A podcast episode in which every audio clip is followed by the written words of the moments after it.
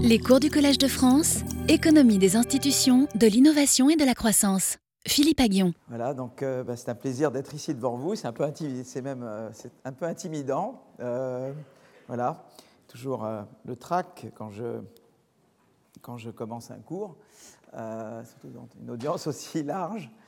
en fait, cette année, je vais vous parler d'histoire de la croissance. Voilà, donc je vais essayer un peu de dégager les tendances historiques, des, disons des, variables qui concernent un peu les économistes de la croissance. Et et, essayer de comprendre. Donc en fait, l'objet du cours, et, alors on va se voir en fait sept fois deux heures, hein, donc euh, toutes les semaines entre maintenant et, donc pendant sept semaines.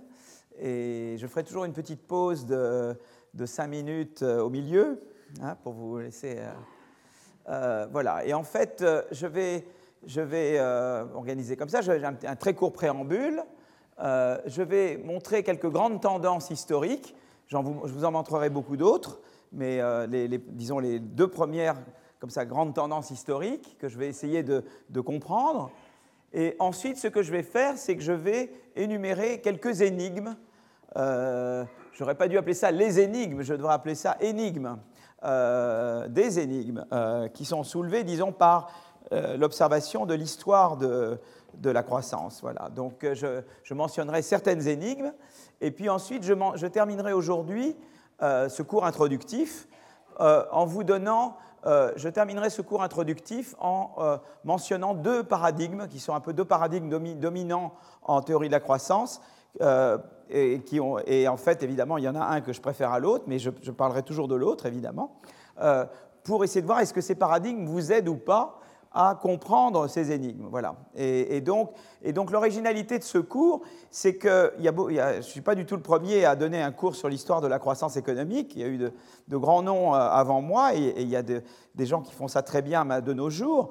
Euh, d'ailleurs, des noms que vous verrez, euh, que je mentionnerai pendant le cours. Mais c'est vrai que l'originalité de ce cours, c'est que nous verrons, nous allons contempler l'histoire de la croissance économique à travers les lunettes de la théorie. Vous voyez ce que dire On va utiliser les paradigmes théoriques pour essayer d'illuminer et de comprendre un peu certaines énigmes liées à la croissance. Ça, ce n'est pas quelque chose qui est fait systématiquement par des historiens de la croissance économique. Voilà. Pour jusqu'à maintenant, en tout cas, je n'ai pas vu un cours comme ça donné nulle part, parce que j'ai demandé, évidemment, à mes collègues qui, enseignent l'histoire de l'économie, euh, que ce soit à Stanford, à Berkeley, à Chicago, à Northwestern, ou, en France, euh, de m'envoyer ce qu'ils font. Et ce qui manque en général dans ce que je reçois, c'est qu'il n'y a pas il n'y a pas ce va-et-vient entre l'histoire et la théorie. Voilà, donc c'est ça que nous, c'est ça que je, c'est l'œil du théoricien que je vais vous proposer sur le. Voilà, je regardais les mêmes choses que beaucoup de gens regardent, mais j'ai un. Voilà, vous aurez, vous, les lunettes de la théorie économique, euh, exprimées très simplement, euh, pour essayer de comprendre ce qui se passe. Et à la fin, ce que je ferai, c'est que je vais brosser, comme je n'ai pas fait une, de slide dessus, j'écrirai un peu au tableau. D'ailleurs, je crois que j'ai des craies, donc j'ai tout ce qu'il faut, et je mentionnerai le plan du cours. Donc je vous dirai un peu qu'est-ce que vous aurez la semaine prochaine, la semaine suivante, etc. D'accord? Voilà. Donc, euh, donc je commence par le préambule. Donc l'objet de ce cours, c'est d'identifier les grandes tendances dans l'évolution du PIB, du PIB par tête, de l'espérance de vie, des inégalités sur longue période historique. Alors il y a beaucoup d'autres mesures qu'on peut considérer, mais il y a peu de mesures qui se prêtent à des comparaisons historiques sur longue période. Voilà, donc euh, euh, il y a certainement plus d'une mesure de développement économique. On sait très bien que le PIB est une mesure imparfaite de développement économique et incomplète. Euh, c'est pour ça que maintenant on s'intéresse beaucoup euh, euh, à des mesures comme l'espérance de vie, les inégalités, avec différentes mesures d'inégalité, j'en parlerai. on s'intéresse à la croissance à la croissance durable, à l'environnement. Je dirai quelques, mots là-dessus, mais évidemment, je ne peux pas tout aborder en 14 heures. Voilà, J'ai un peu une contrainte de temps mais c'est évident qu'il y a eu notamment ces études, ce rapport Fitoussi-Stiglitz-Sen, qui a montré qu'évidemment les limites du PIB par tête, le PIB par tête capture un certain nombre de, choses, mais, ne, résume pas tout ce qui concerne le développement économique, et nous en sommes totalement conscients ici. C'est pour ça que je parlerai d'autres grandeurs, comme notamment l'espérance de vie, les inégalités, euh, quand je parlerai de développement. Voilà. Donc, euh, alors, donc, ce que je ferai ici, c'est d'utiliser un cadre théorique pour éclairer ou expliquer ces évolutions. Et vous verrez que ce n'est pas juste un cas théorique, il y a des débats. C'est-à-dire qu'on verra par exemple la prochaine fois, on va se pencher en détail sur, la, sur le décollage industriel, et là il y a des, il y a des, il y a des gens qui ne sont pas d'accord entre eux. Ils disent Ah non, c'est ça, non, c'est ça. Et l'économie, ça devient amusant quand les gens commencent à se bagarrer, quoi, évidemment. Là, je, dis ça, je sors d'un meeting de trois heures au ministère de l'Éducation nationale parce que je, je, suis en charge de, de refaire, enfin, je, je suis copilote d'un groupe de travail sur les programmes de, de, sciences économiques. Et voilà, et donc on avait toute série de discussions. Et, et c'est vrai que c'est ça qui est merveilleux en sciences sociales, c'est qu'on peut discuter. Quand tu fais des maths, c'est juste ou c'est faux. Peut-être qu'on discute, euh, mais en économie, tu peux discuter. Voilà. Euh, euh, voilà, alors il y a deux courbes, je vous donne juste un, truc parce qu'on va revenir là-dessus et je vais vous montrer ça dix mille fois, mais à chaque fois avec un éclairage et avec des, considérations, avec des débats autour de ces courbes. En gros, ça c'est une courbe qui a été faite par Madison, qui était un économiste américain qui a travaillé à l'OCDE beaucoup et qui montre un peu l'évolution, enfin qui essaie de deviner euh, d'interpoler, parce que, évidemment, quand c'est la période récente, on a directement des données de PIB par tête, mais évidemment, euh, quand on, arrive, quand on remonte dans le temps, on n'a pas directement des données, on essaie de deviner ce qu'aurait pu être le PIB par tête à partir d'autres données, et je vais revenir là-dessus plus en détail. Mais en gros, la courbe avec laquelle je, vous allez évidemment voir ça tout le temps, c'est que, en gros, si vous voulez, l'histoire de la croissance, c'est un c'est un, euh, un, électrogramme assez, plat jusqu'en 1820. C'est quand même assez extraordinaire. C'est-à-dire, il ne se passe pas grand-chose. Il se passe des petites choses, mais il ne se passe pas grand-chose avant 1820. Et c'est en 1820 qu'il y a vraiment décollage de la croissance. Et ça, ça pose toute une série de questions. On y reviendra. Pourquoi ça s'est passé à ce moment-là et pas avant? Après tout, il y a eu des grandes inventions en Chine, notamment bien avant.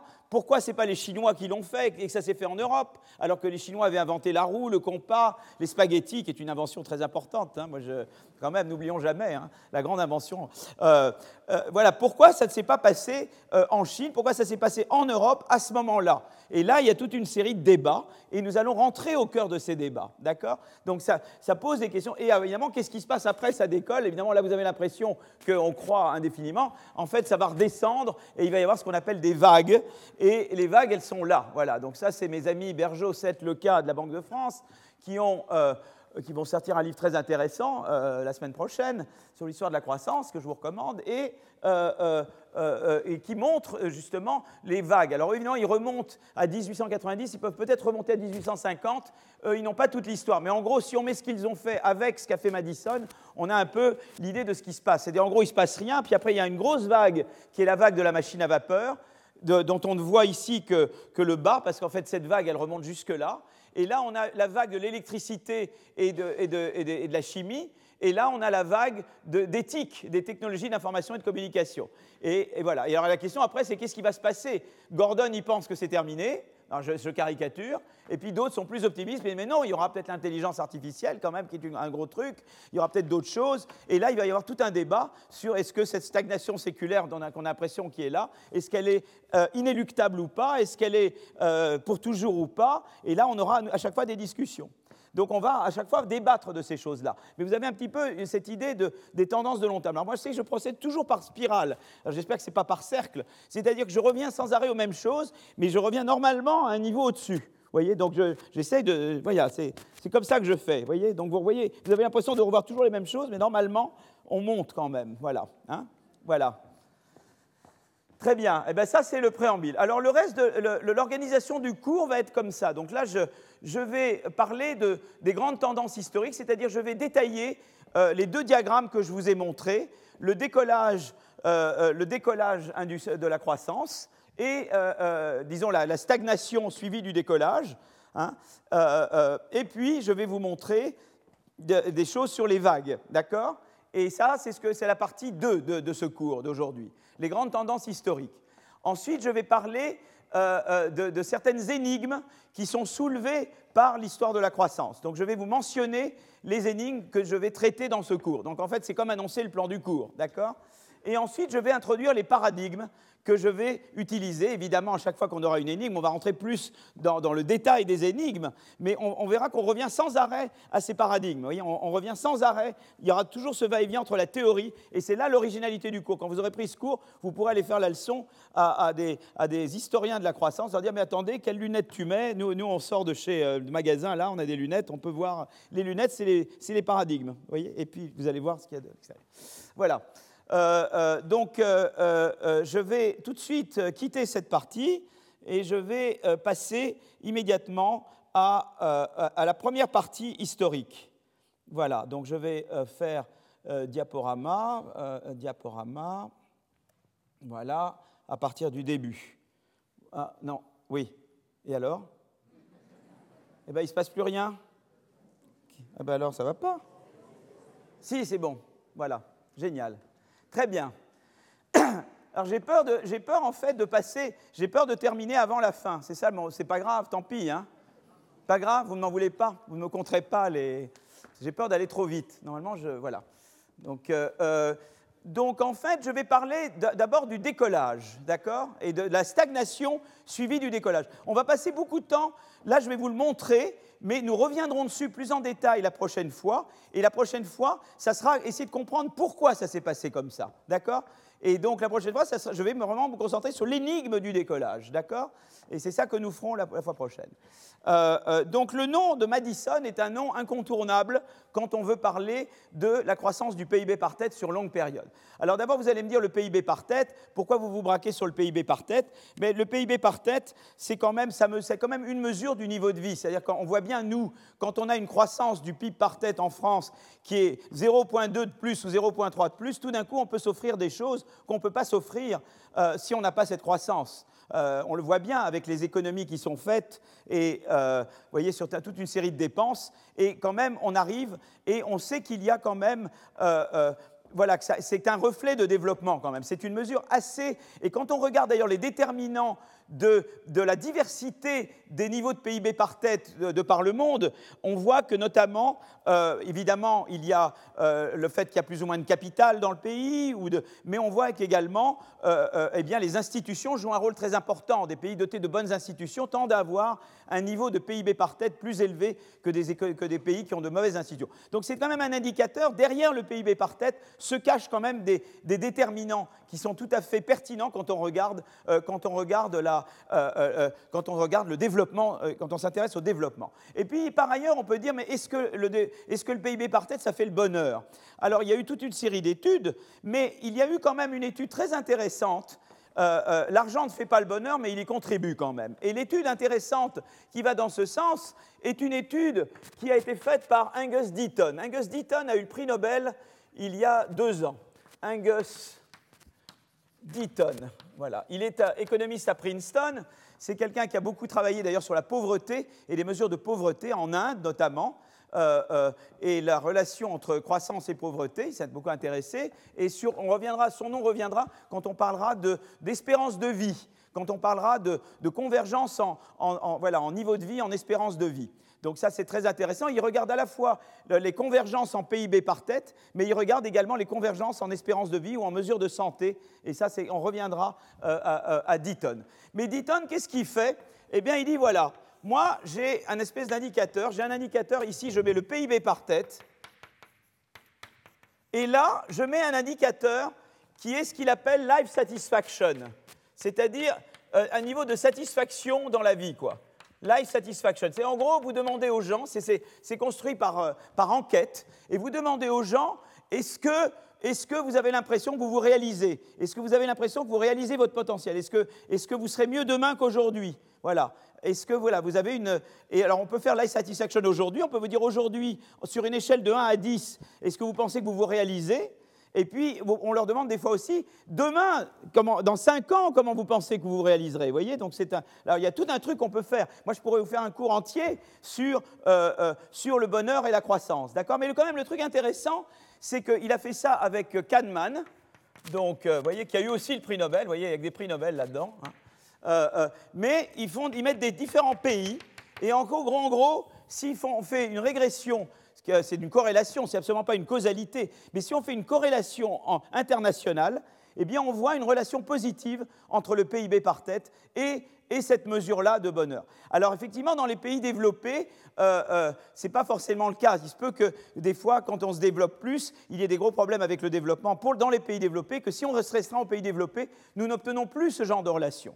Donc là, il y a une série d'études qui ont regardé pourquoi. Vous avez même des pays comme la France où euh, les gens sont typiquement très pessimistes, sur, euh, ont une mauvaise perception s'ils sont heureux ou pas heureux, alors qu'objectivement, ils ont peut-être plus que dans d'autres pays où les gens disent qu'ils sont très heureux. Donc il y a, il y a tout ce qui concerne le bonheur, chose assez compliquée, mais c'est quand même intéressant que euh, Deaton trouve cette corrélation entre life satisfaction et PIB par tête. Maintenant, c'est dit, ça ne veut pas dire qu'il n'y a pas d'autres mesures à regarder, les inégalités, l'environnement, euh, euh, euh, voilà, et d'autres mesures, l'espérance de vie, d'autres mesures de développement.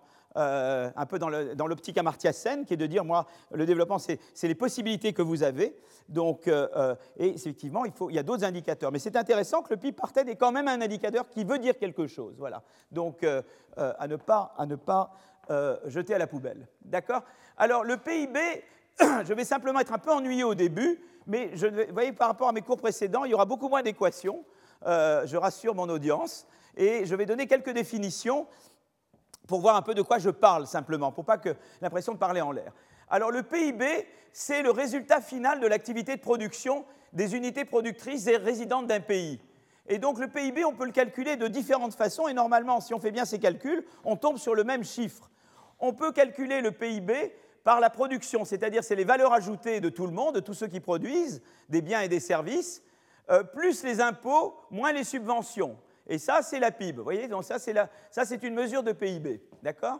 On peut mesurer le PIB en termes de revenus, c'est-à-dire il y a les salaires, il y a ensuite euh, euh, l'excédent brut d'exploitation, c'est-à-dire le chiffre d'affaires moins les salaires, euh, avant, avant, impôt, ça c'est ce, que, hein, c'est, ce qui va aux entreprises, on pourrait appeler ça le profit si vous voulez, moins les subventions, plus l'impôt sur la production. D'accord? Ça c'est la manière revenue de mesurer le PIB. Et puis vous avez une, une manière demande, c'est-à-dire qu'en gros, eh bien, le PIB, on l'utilise, on l'utilise pour consommer, on l'utilise pour investir et on l'utilise pour importer. Mais évidemment, plus on exporte, plus on peut se permettre d'importer sans, sans qu'il y ait des équilibres entre ce qu'on produit et, l'utilisation qu'on en fait. Voilà. Donc vous avez trois manières de mesurer le PIB, et normalement, si vos calculs sont bons, à chaque fois, vous retombez sur vos pieds. D'accord? Donc vous choisissez celle que vous voulez, et vous calculez le PIB comme ça. Donc vous partez du microéconomique, et vous agrégez entre toutes les entreprises. D'accord? Entre tous les producteurs de biens et services, et vous arrivez à, euh, ou bien vous regardez la consommation agrégée, l'investissement agrégé, etc. Et vous avez trois manières de, de mesurer le PIB. D'accord? Qui est la richesse produite, le nombre d'euros que nous produisons, le nombre de dollars que les Américains produisent. Voilà. Euh, et évidemment, on agrège, puisqu'on agrège des choses différentes, c'est toujours par, la monnaie, par les dollars. Et ça, ça va être un des gros problèmes que nous aurons quand on veut mesurer la croissance. J'en parlerai à un moment donné. C'est vrai qu'en 14 heures, je n'ai pas assez de temps, mais à un moment donné, je vous parlerai des problèmes de mesure. D'accord? Voilà. Donc ça, euh, je crois, j'ai perdu personne. En général, j'ai un indice, c'est de... Voilà, je crois que vous êtes encore avec moi. Donc ça, je n'ai pas besoin de vous réexpliquer. C'est que effectivement, donc, euh, si je regarde le PIB par tête agrégé niveau mondial, estimé par Madison, mais vous verrez qu'évidemment, euh, l'estimation vaut ce qu'elle vaut, on sent qu'il ne se passe rien avant 1820 et que le décollage a lieu en 1820. Euh, et, vous avez tout d'un coup une explosion. Alors vous aurez une explosion du PIB par tête, mais également je parlerai à un moment donné de population. Et vous verrez que vous avez ce qu'on appelle une explosion démographique également, qui arrive en même temps que euh, juste après l'explosion du PIB par tête. Parce que là, je vais être utile. Dans ce cours, je vais m'intéresser au PIB par tête, mais je vais m'intéresser, quand je parlerai de santé, je parlerai aussi de population et de transition et de, d'explosion démographique et de transition démographique. D'accord? Donc ça, euh, tout ça, nous le verrons. D'accord? Voilà, alors donc du coup, qu'est-ce qu'on voit avec ce graphe? La croissance du PIB, je vais revenir comment il a été construit. Hein, je vais, euh, la croissance du PIB par tête est un phénomène récent euh, dites-vous bien que le PIB mondial était le même en l'an 0 et en l'an 1000. Zéro après Jésus-Christ, enfin, hein, enfin, après. Zéro, c'est pas après, c'est pendant, je sais pas. Mais euh, c'est donc, euh, entre l'an 0 et l'an 1000, l'électrocardiogramme a l'air complètement plat, d'accord? Entre 1000 et 1820, en moyenne, le, le, taux de croissance du PIB par tête est de 1,19% euh, 1 19e par an, ce qui est quand même très petit, c'est un petit peu, il y a un petit frémissement. D'accord? Alors peut-être que le fait qu'il y ait commerce, commerce que le, commerce s'étende, qu'il y ait quand même des inventions, qu'il y ait même des améliorations, il y a quand même quelque chose qui se passe, mais voilà, rien, rien de voilà, c'est mieux que zéro, mais c'est quand même très bas. Et alors tout d'un coup, entre 1820 et 1870, la croissance, le taux de croissance mondial du PIB par tête monte à 0,5. Mais dites-vous bien qu'à ce moment-là, il n'y a qu'essentiellement que deux pays qui sont actifs, c'est l'Angleterre d'abord et la France après. Ça veut dire qu'eux, ils croissent à beaucoup plus que 0,5. Eux, c'est beaucoup plus que 0,5. Le reste, c'est 0. Et la moyenne, c'est 0,5. Donc pour avoir une moyenne à 0,5, quand il n'y a que la France et l'Angleterre, c'est que vraiment, c'est un super décollage pour la France et l'Angleterre. voyez pour l'Angleterre et la France. Voilà. Donc, euh, donc ça, c'est vraiment un phénomène extraordinaire, c'est très récent. Vous vous rendez compte, c'est même pas 200 ans, c'est même pas 200 ans d'âge. Euh, euh, et, voilà. et on essaie vraiment de comprendre ça comme on a essayé de comprendre le Big Bang en, physique. C'est-à-dire comprendre d'où ça vient, pourquoi tout d'un coup ça s'est passé et à ce moment-là. le taux de croissance mondial dépasse les 3-4% par an euh, euh, en, moyenne mondiale entre 50 et 73. Et moi, j'avais, j'avais, j'avais un, quand j'étais dans, la, commission Attali, et dans la commission Attali, il y avait Attali qui disait, ben oui, ben nous, on devrait euh, viser 4% par an, puisque c'est le taux de croissance moyen mondial. Et j'ai dit, Jacques, tu ne peux pas faire ça parce qu'en en fait, les pays qui rattrapent, ils croissent à beaucoup plus que 4%. Mais nous, nous savons déjà, nous avons, les, nous avons les défauts de nos avantages. C'est comme on est déjà proche de la frontière technologique, malheureusement, on ne peut pas croire aussi vite. Quand tu rattrapes, tu crois très très vite. Quand tu pars de très très loin et que tu rattrapes, tu crois à des 10%. Nous, euh, euh, Inch'Allah, qu'on pourrait croire à, 5%. Déjà, si on arrivait à 2,5%, 3, euh, c'est le nirvana chez nous. 10% chez nous, c'est très difficilement pensable. Mais enfin, c'est quand même très extraordinaire qu'on arrive à des 3%, 4% moyenne mondiale par rapport à ce qu'on avait avant. Vous voyez, donc c'est vraiment, ça vous donne un peu une idée de ce qui se passe. Alors, évidemment, également, on a noté, mais je reviendrai là-dessus plus tard, une hausse des espérances de vie sur le long terme. En, l'an 1000, un nourrisson, en moyenne euh, dans le monde, pouvait espérer vivre environ 24 ans, et un tiers mourait dans la première année de vie. Euh, euh, vous avez une hausse presque imperceptible de l'espérance de vie jusqu'en 1820, principalement en Europe occidentale, et à nouveau, c'est après 1820 que, que vous avez une sensible amélioration dans l'espérance de vie et l'explosion démographique dont je parlais tout à l'heure. Voilà. En, en 99, un nourrisson peut espérer survivre 66 ans en moyenne, ce qui est quand même extraordinaire par rapport aux 64 ans en l'an 1000. C'est quand même Et on va voir également qu'il y a convergence en espérance de vie, grâce notamment au vaccin et à la pénicilline. Ça a fait extraordinairement converger. En fait, la convergence en espérance de vie entre pays en développement et pays développés a été plus importante que la convergence en PIB par tête.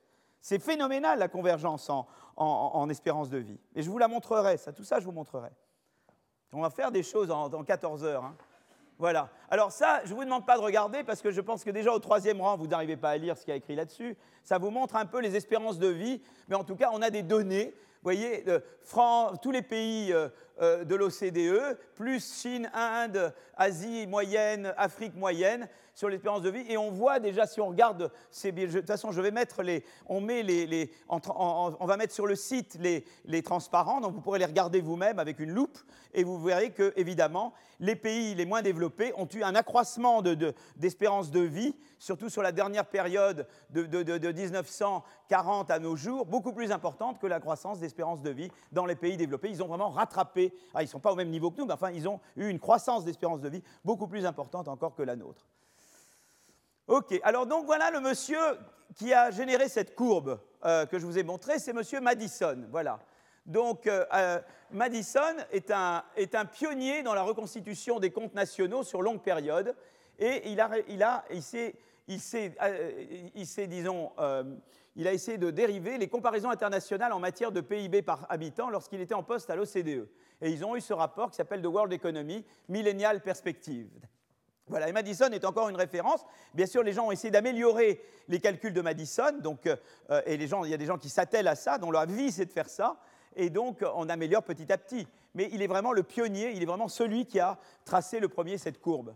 D'accord? Donc, euh, euh, donc c'est ça, c'est le rapport, World Economy Millennial Perspective. Et l'objectif, c'est de chiffrer les évolutions de long terme du revenu mondial et de la population de manière globale. Avant Madison, la recherche quantitative en histoire économique s'était concentrée sur le 19e siècle et 20e siècle au moment du décollage. Et lui, il a été à l'origine du développement d'une recherche quantitative sur la croissance, sur croissance de longue période, bien avant le décollage. Évidemment, la difficulté, c'est quand vous remontez dans le temps, eh ben, les données sont moins bonnes, évidemment. Il n'y a pas. Hein, hein L'INSEE n'existait pas au Moyen Âge, hein, d'accord? Donc, euh, voilà, donc la question c'est comment vous extrapolez et comment vous inférez qu'est-ce qu'avait pu être le PIB par tête, par exemple en l'an 1000, avant 1500, etc. D'accord? C'est un peu tout le défi de cette, de cette entreprise. D'accord? Donc je reviens là. Comment Madison a-t-il pu construire cette courbe en remontant si loin dans le temps, étant donné qu'il n'avait pas à sa disposition des statistiques de bonne qualité en remontant loin dans le temps? D'accord? Donc euh, d'abord, il faut que je mentionne quelqu'un que nous reverrons plusieurs fois, surtout quand je parlerai d'histoire des inégalités. Et ce monsieur, c'est Kuznets, d'accord? Et Kuznets, euh, suite à la dépression de 29, euh, euh, les comptes publics ont été perçus comme un outil important pour améliorer les politiques publiques. À l'époque, aucun indicateur synthétique ne permettait de rendre compte de la santé économique d'un pays. Kuznets a alors poursuivi des recherches afin de créer une comptabilité nationale américaine en inventant le concept de PIB. Donc le concept de PIB, il vient de M. Kuznets. Kuznets est très connu pour la courbe de Kuznets qui relie développement et inégalité et donc ça on reverra quand je reverrai inégalité et développement, nous reviendrons sur le don de Kuznets. Il a également proposé une théorie pour expliquer sa courbe qui relie la croissance inégalité. Je reviendrai sur la théorie de Kuznets, d'accord? Donc Kuznets est quelqu'un d'absolument central dès qu'on veut parler de chiffres et de, disons, de données de long terme en, euh, théorie de la croissance, en, économie de la croissance. Euh, euh, donc les premières estimations sont transmises en 1934. Elles contiennent les flux de différentes catégories de revenus ventilés par branche d'activité, les estimations de l'emploi et un indice de coût de la vie utilisé comme déflateur. Et après la Seconde Guerre mondiale, la comptabilité se développe en Europe puis dans le monde entier avec en fait des, guidelines euh, mises en place par l'OCDE. Et c'est ça qui s'est passé. Alors évidemment, le, PIB s'était créé à une époque où l'activité était essentiellement industrielle et agricole. Et, évidemment, alors, déjà, il, il, y a des problèmes qui sont créés à ça. C'est par exemple quand il y a des, changements de qualité de produit. On ne sait pas trop ce qui est un effet prix, un effet qualité. Si vous avez suivi mon cours l'an dernier, je vous ai embêté avec ma bouteille d'Evian et je vous ai embêté à qu'est-ce qui se passe quand, je, quand je, vois simplement qu'entre hier et aujourd'hui, le, prix de la bouteille augmente, mais rien ne se passe, ça c'est de l'inflation, ça c'est facile. Si je, change juste le bouchon de la bouteille et le rien ne, change et que le prix augmente, je peux plus ou moins inférer ce qui est de l'inflation et ce qui est dû à l'amélioration de qualité. Mais si je remplace ce bien-là par un bien différent, euh, euh, je ne sais pas qu'est-ce qui est de l'inflation et qu'est-ce qui est de la qualité là-dedans. Bien que euh, ça améliore notamment l'utilité des consommateurs, sinon les consommateurs ne passeraient pas de l'ancien bien au nouveau. Donc quelque part, c'est mieux pour eux et donc ils sont prêts à mettre un prix, une valeur à ça. Mais je ne sais pas dire qu'est-ce qui est de l'inflation pure ou une vraie amélioration de qualité. Donc ces problèmes, dès que vous faites le PIB, vous, euh, euh, eh bien, vous êtes confronté à ce problème de, de, mesurer le PIB. Et puis il y a une série d'activités maintenant dont on ne sait pas mesurer la contribution au PIB. J'avais parlé l'an dernier des photos. Ah, quand je faisais des photos quand j'étais petit, il y avait les pellicules et les, et les appareils photos, tout ça, on savait les prix, développer les photos, tout ça. Maintenant, vous faites tout ça avec votre iPhone et vous ne savez pas dire quelle est la valeur de ça. C'est gratuit, ça ne vous coûte rien du tout. Et pourtant, ça a une valeur pour vous. Alors évidemment, vous payez le iPhone, mais qu'est-ce qui est là-dedans? La valeur qu'a la, photo versus la valeur qu'ont d'autres services que vous avez dans votre iPhone. Et donc évidemment, la révolution des, d'éthique et, digital, révolution digitale crée d'énormes problèmes dans la mesure du PIB. D'accord? Donc ça, c'est tout un, tout un champ également là. On peut faire tout un cours là-dessus, d'accord? Que je ne ferai pas. Voilà, euh, pas cette année. Euh, alors, euh, donc je disais comment prendre en compte les services, compétences du personnel, qualité de l'accueil. c'est très important ça. Et, ça, il n'y a pas de prix là-dessus, vous voyez, qu'on puisse attacher. services non marchands, évidemment, par définition. Donc tout ça crée des difficultés dans la mesure du PIB, parce que c'est des activités, et vous aimeriez qu'elles rentrent dans le PIB, elles rentrent plus ou moins bien dans le PIB. D'accord? Donc vous avez toujours ces problèmes-là. Et peut-être vous les avez encore plus maintenant avec la révolution digitale que vous l'aviez avant. Alors en fait, quand je détaille ces courbes, le PIB par tête, l'évolution du PIB par tête, je vois que c'est assez plat avant. Peut-être qu'avant, je n'avais pas beaucoup d'infos et que j'en ai beaucoup plus maintenant. C'est pour ça que ça devient plus, euh, voyez, moins lisse. Mais vous avez par exemple des petits accidents là. Vous voyez, il y, a des, il y a des petites chutes là. Vous voyez bien d'où elles peuvent venir celles-ci, non? Quand même, ça vous dit quelque chose là Vous voyez bien pourquoi ça tombe, là, il y a un petit trou d'air, là, vous voyez? Hein? Bon, vous voyez que c'est, pas, c'est juste un peu avant 1950, donc euh, vous voyez d'où ça vient, d'accord? Donc on voit les événements. Ce qui est intéressant, c'est qu'avec ces courbes, on voit les événements auxquels vous pourriez penser. On verra tout à l'heure, on voit la guerre, on voit le choc pétrolier, on voit différents événements et on voit comment ils affectent l'évolution des PIB par tête dans différents pays. Voilà. Donc ça, c'est intéressant parce qu'on peut revoir ces événements sur ces courbes, d'accord? Par exemple, la crise de 29, avant même qu'il y ait la guerre, vous avez déjà un, trou d'air, notamment pour les États-Unis. Voyez, voyez le trou d'air là?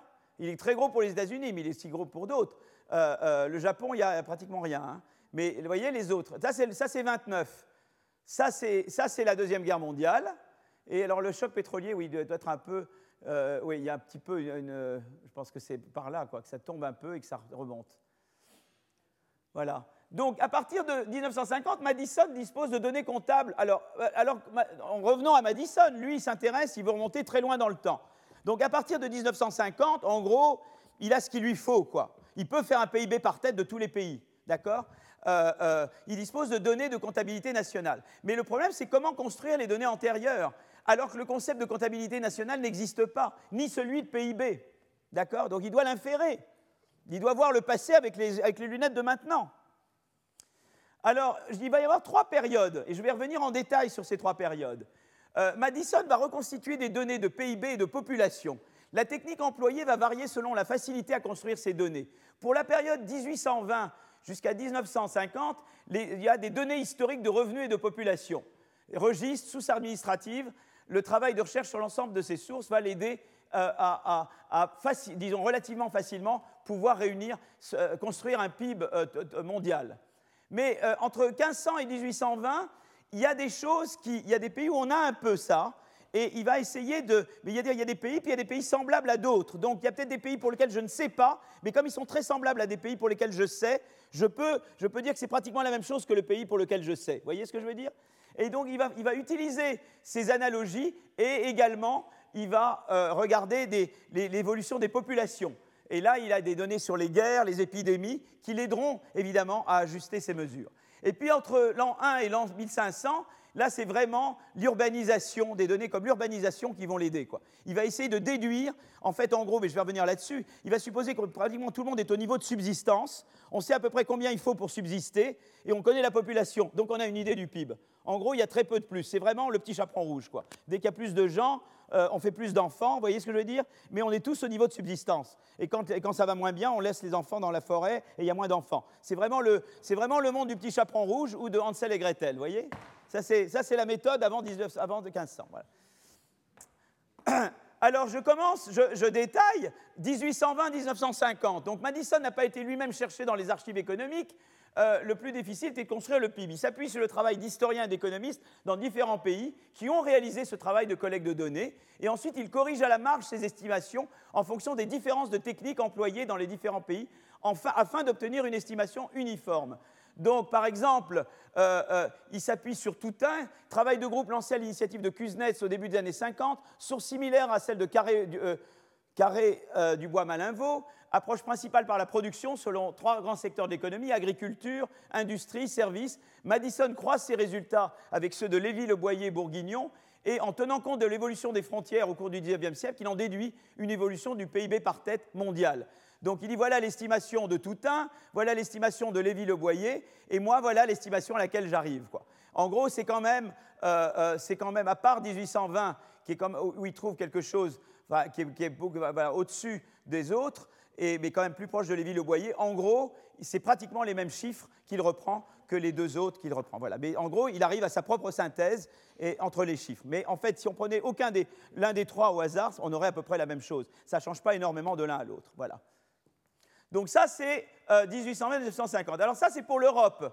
Euh, euh, L'Europe, la France, ça c'est pour la France qu'il a fait ça. Mais comment il fait pour l'Asie? Alors les données européennes sont souvent de bonne qualité quand on remonte jusqu'à 1820, ce qui permet de reconstituer des séries de PIB.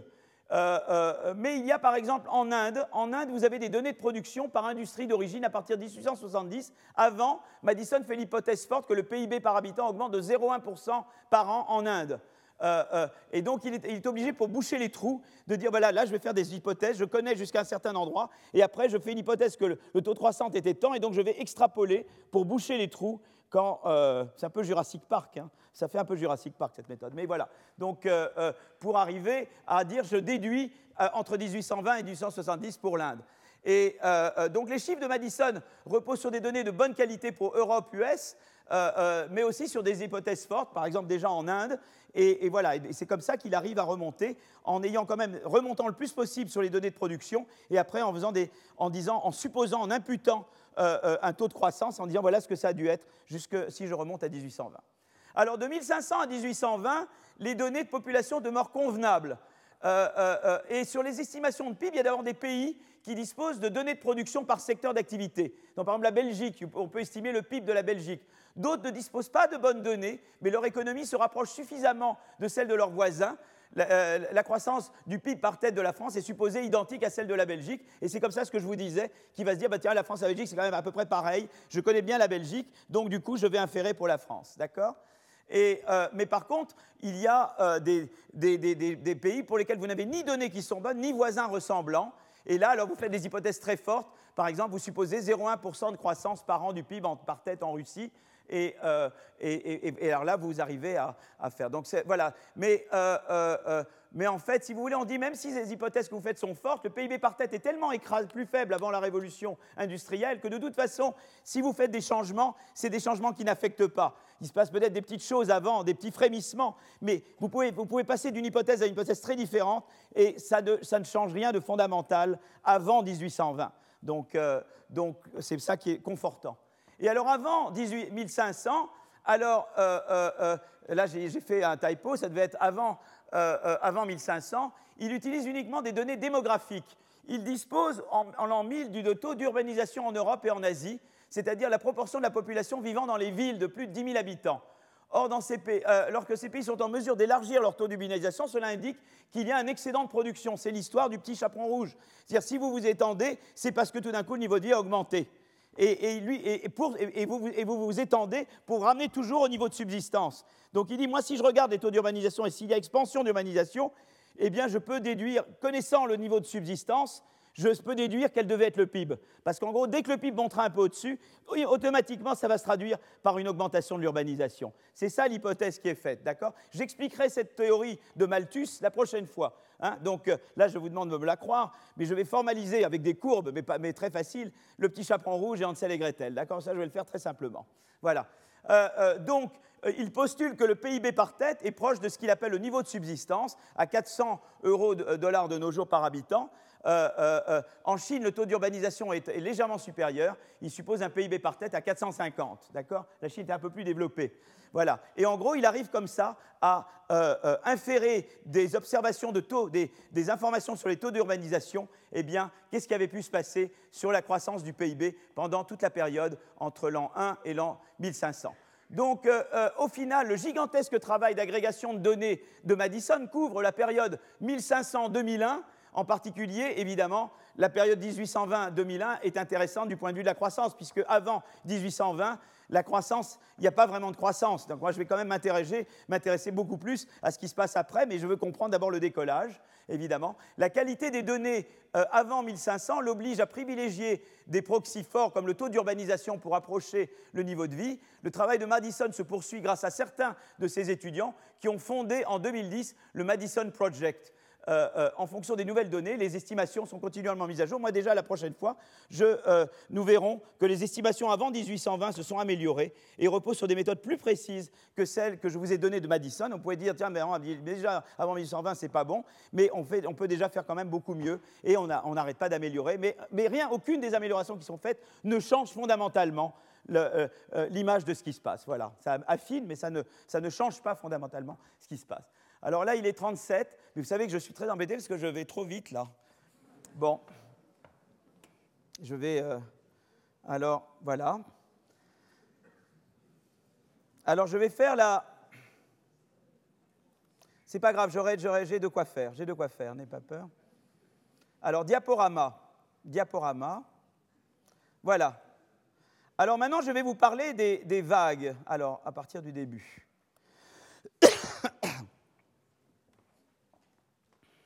faut que ça, prenne, ça prend toujours un petit peu de temps. Voilà.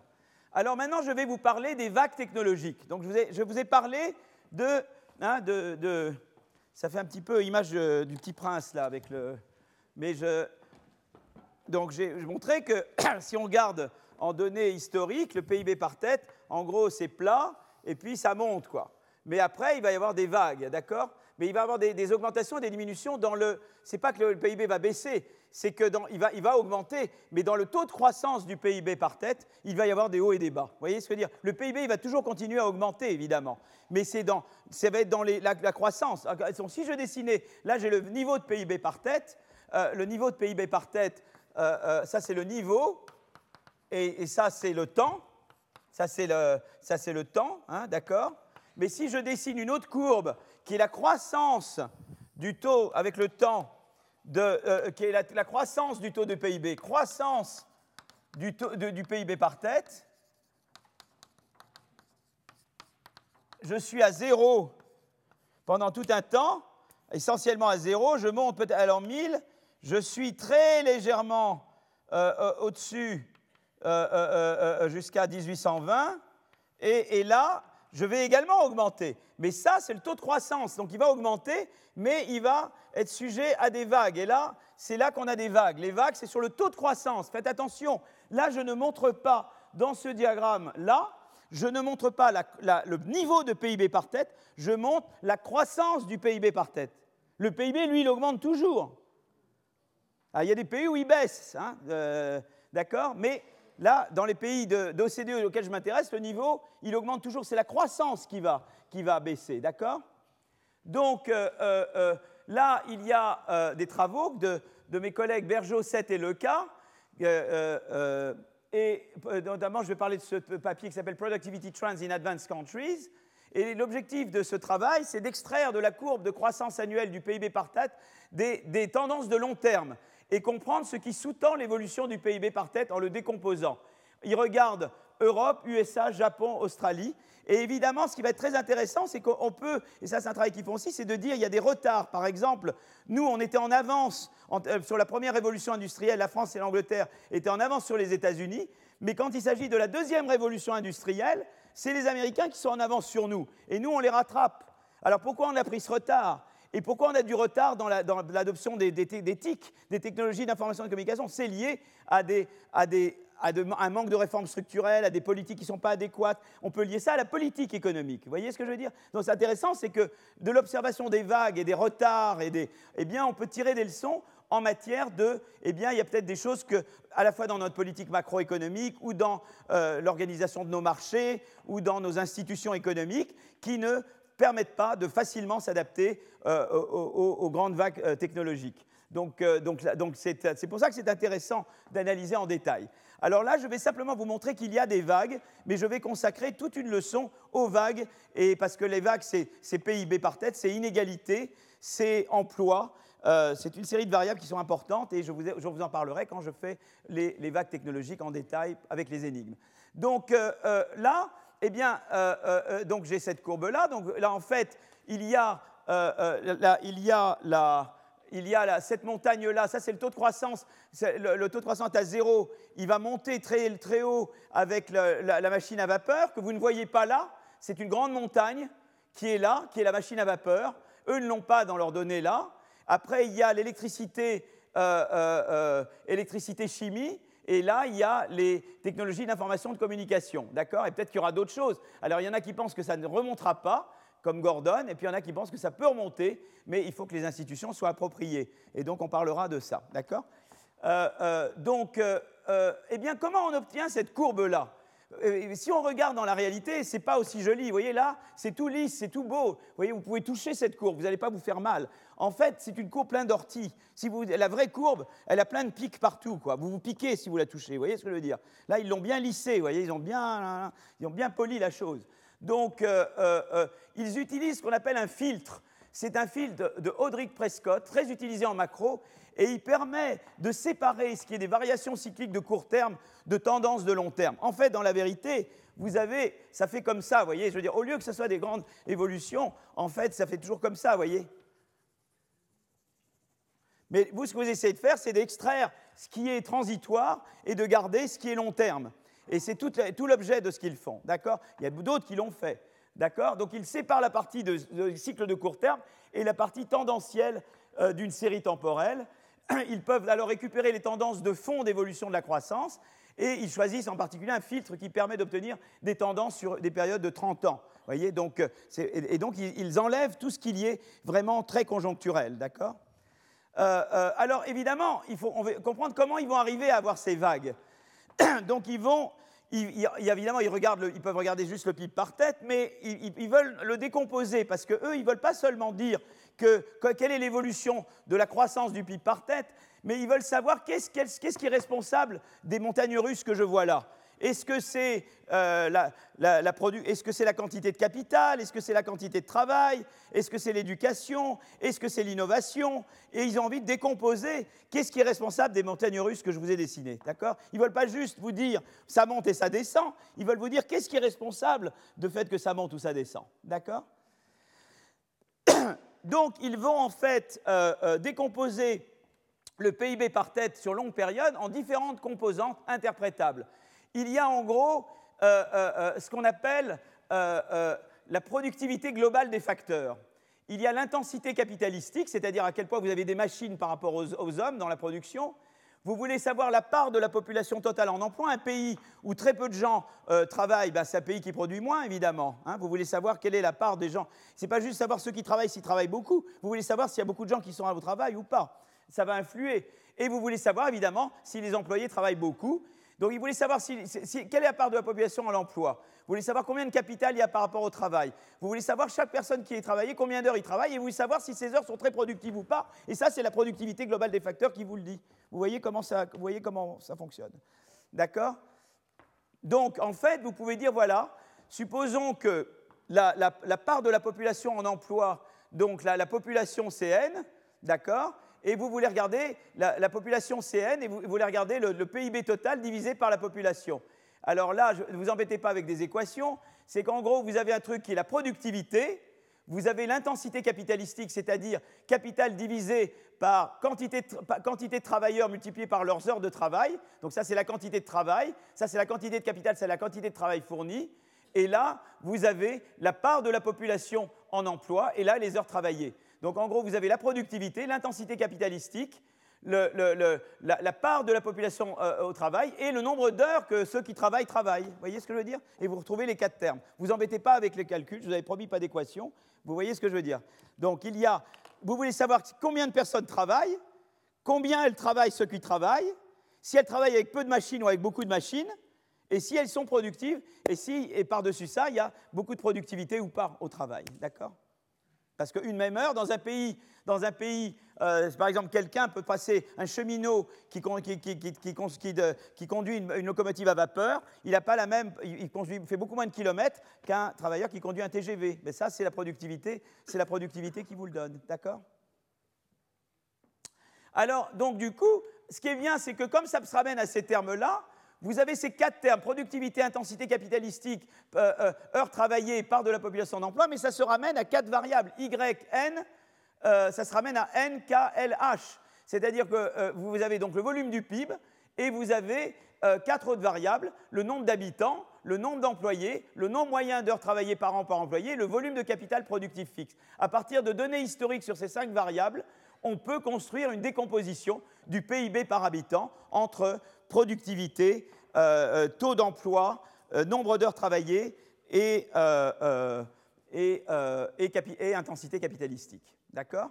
Et la période qu'ils considèrent est 1990-2016. Alors, comment ils font Pour le, pour le, PIB, bah, ils prennent Madison, ils ne se cassent pas la tête. PIB, ils l'ont de Madison, donc ils se servent. Oups, voilà.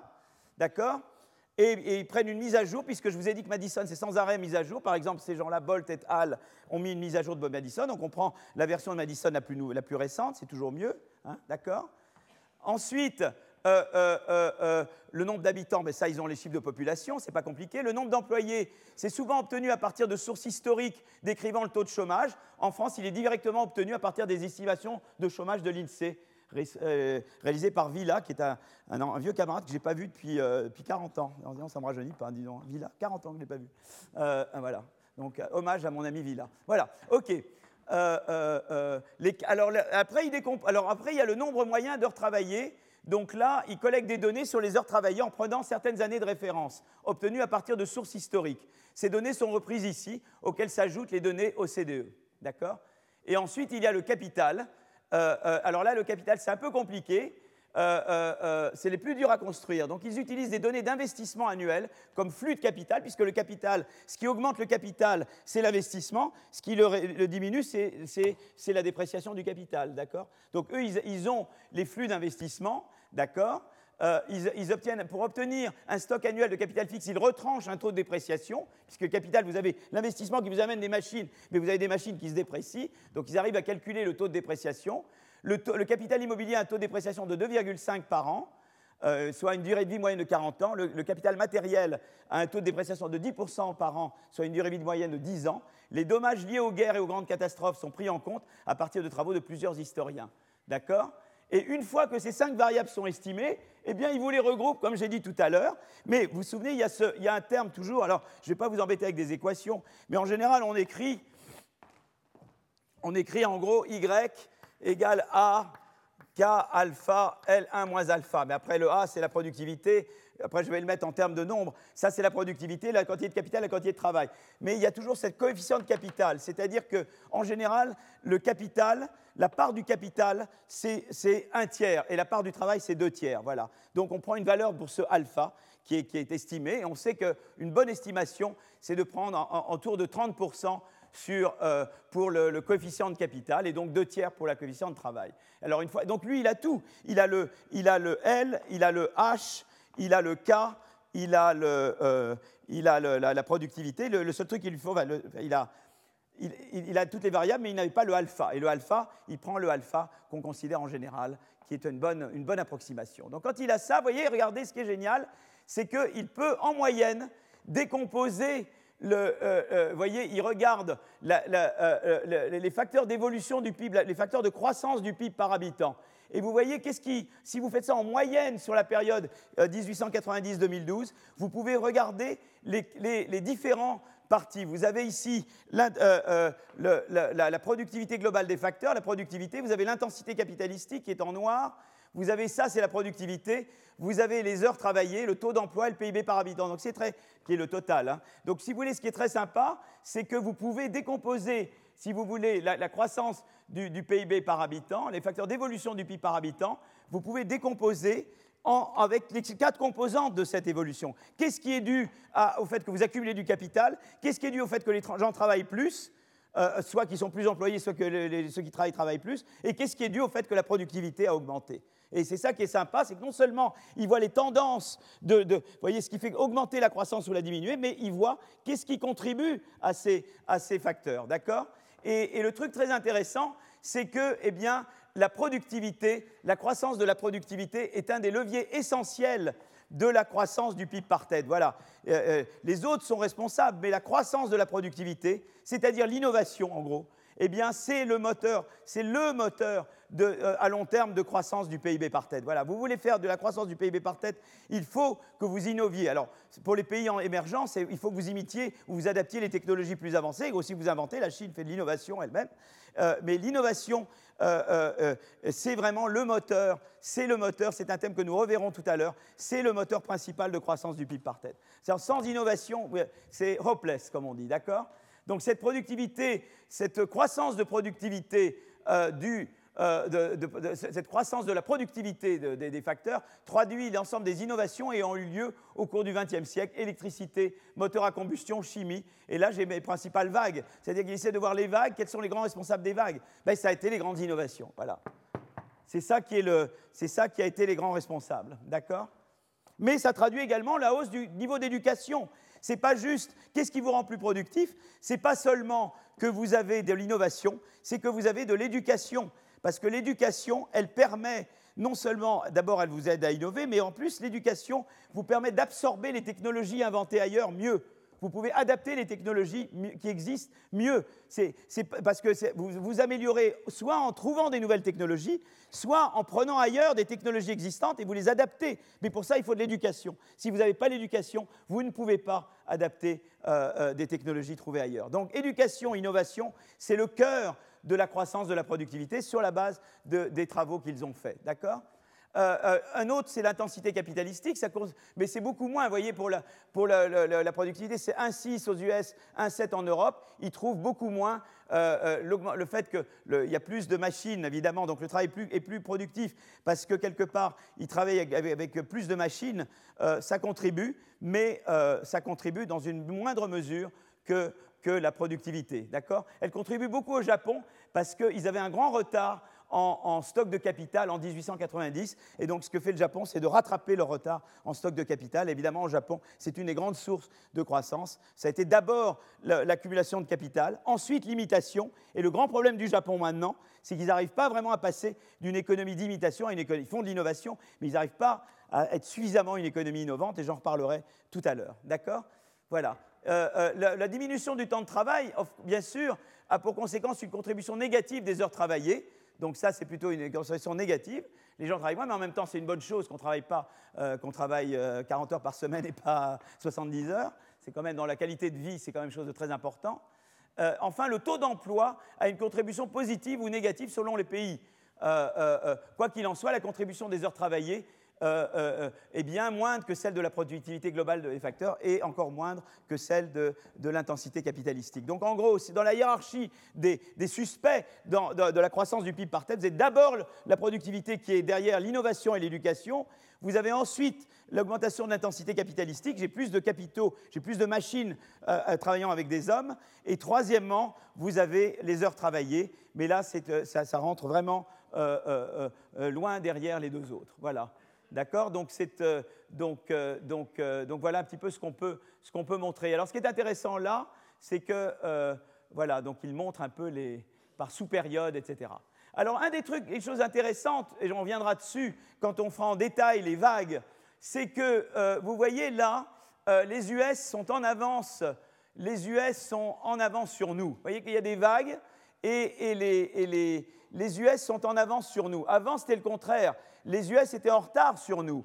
Là, je mets zone euro. Alors, zone euro, évidemment, c'est pour tout le monde. Mais même si je mettais US avec France, par exemple, la France était en avance sur les US pour la première révolution industrielle et la France est en retard sur les US pour, la, révolution de la chimie euh, euh, et l'électricité et pour la révolution des technologies d'information et communication. Donc, avant, on était en avance et maintenant, c'est eux qui sont en avance. Pourquoi ils sont devenus en avance sur nous? Pourquoi on a pris du retard? Ça, c'est une des grandes énigmes liées aux vagues, dont on parlera dans dans deux séances. D'accord?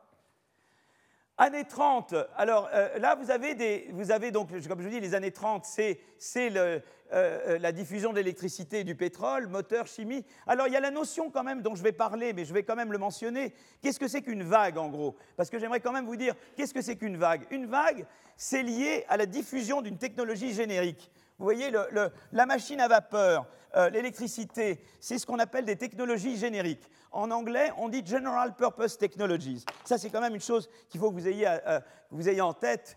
C'est la notion de General Purpose Technology. General Purpose Technology.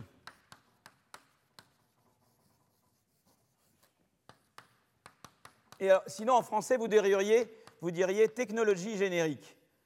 Et euh, on reparlera de ça, parce que quand on verra en détail les vagues mais en gros, si vous voulez, l'idée est la suivante. L'idée, c'est que c'est des technologies qui sont adaptées à tous les, à tous les secteurs de l'économie. Vous voyez, vous avez des petites révolutions, mais vous en avez des grandes. La machine à vapeur, ça a été utilisé pour les, bateaux, pour les trains, pour les, pour les, usines de textiles.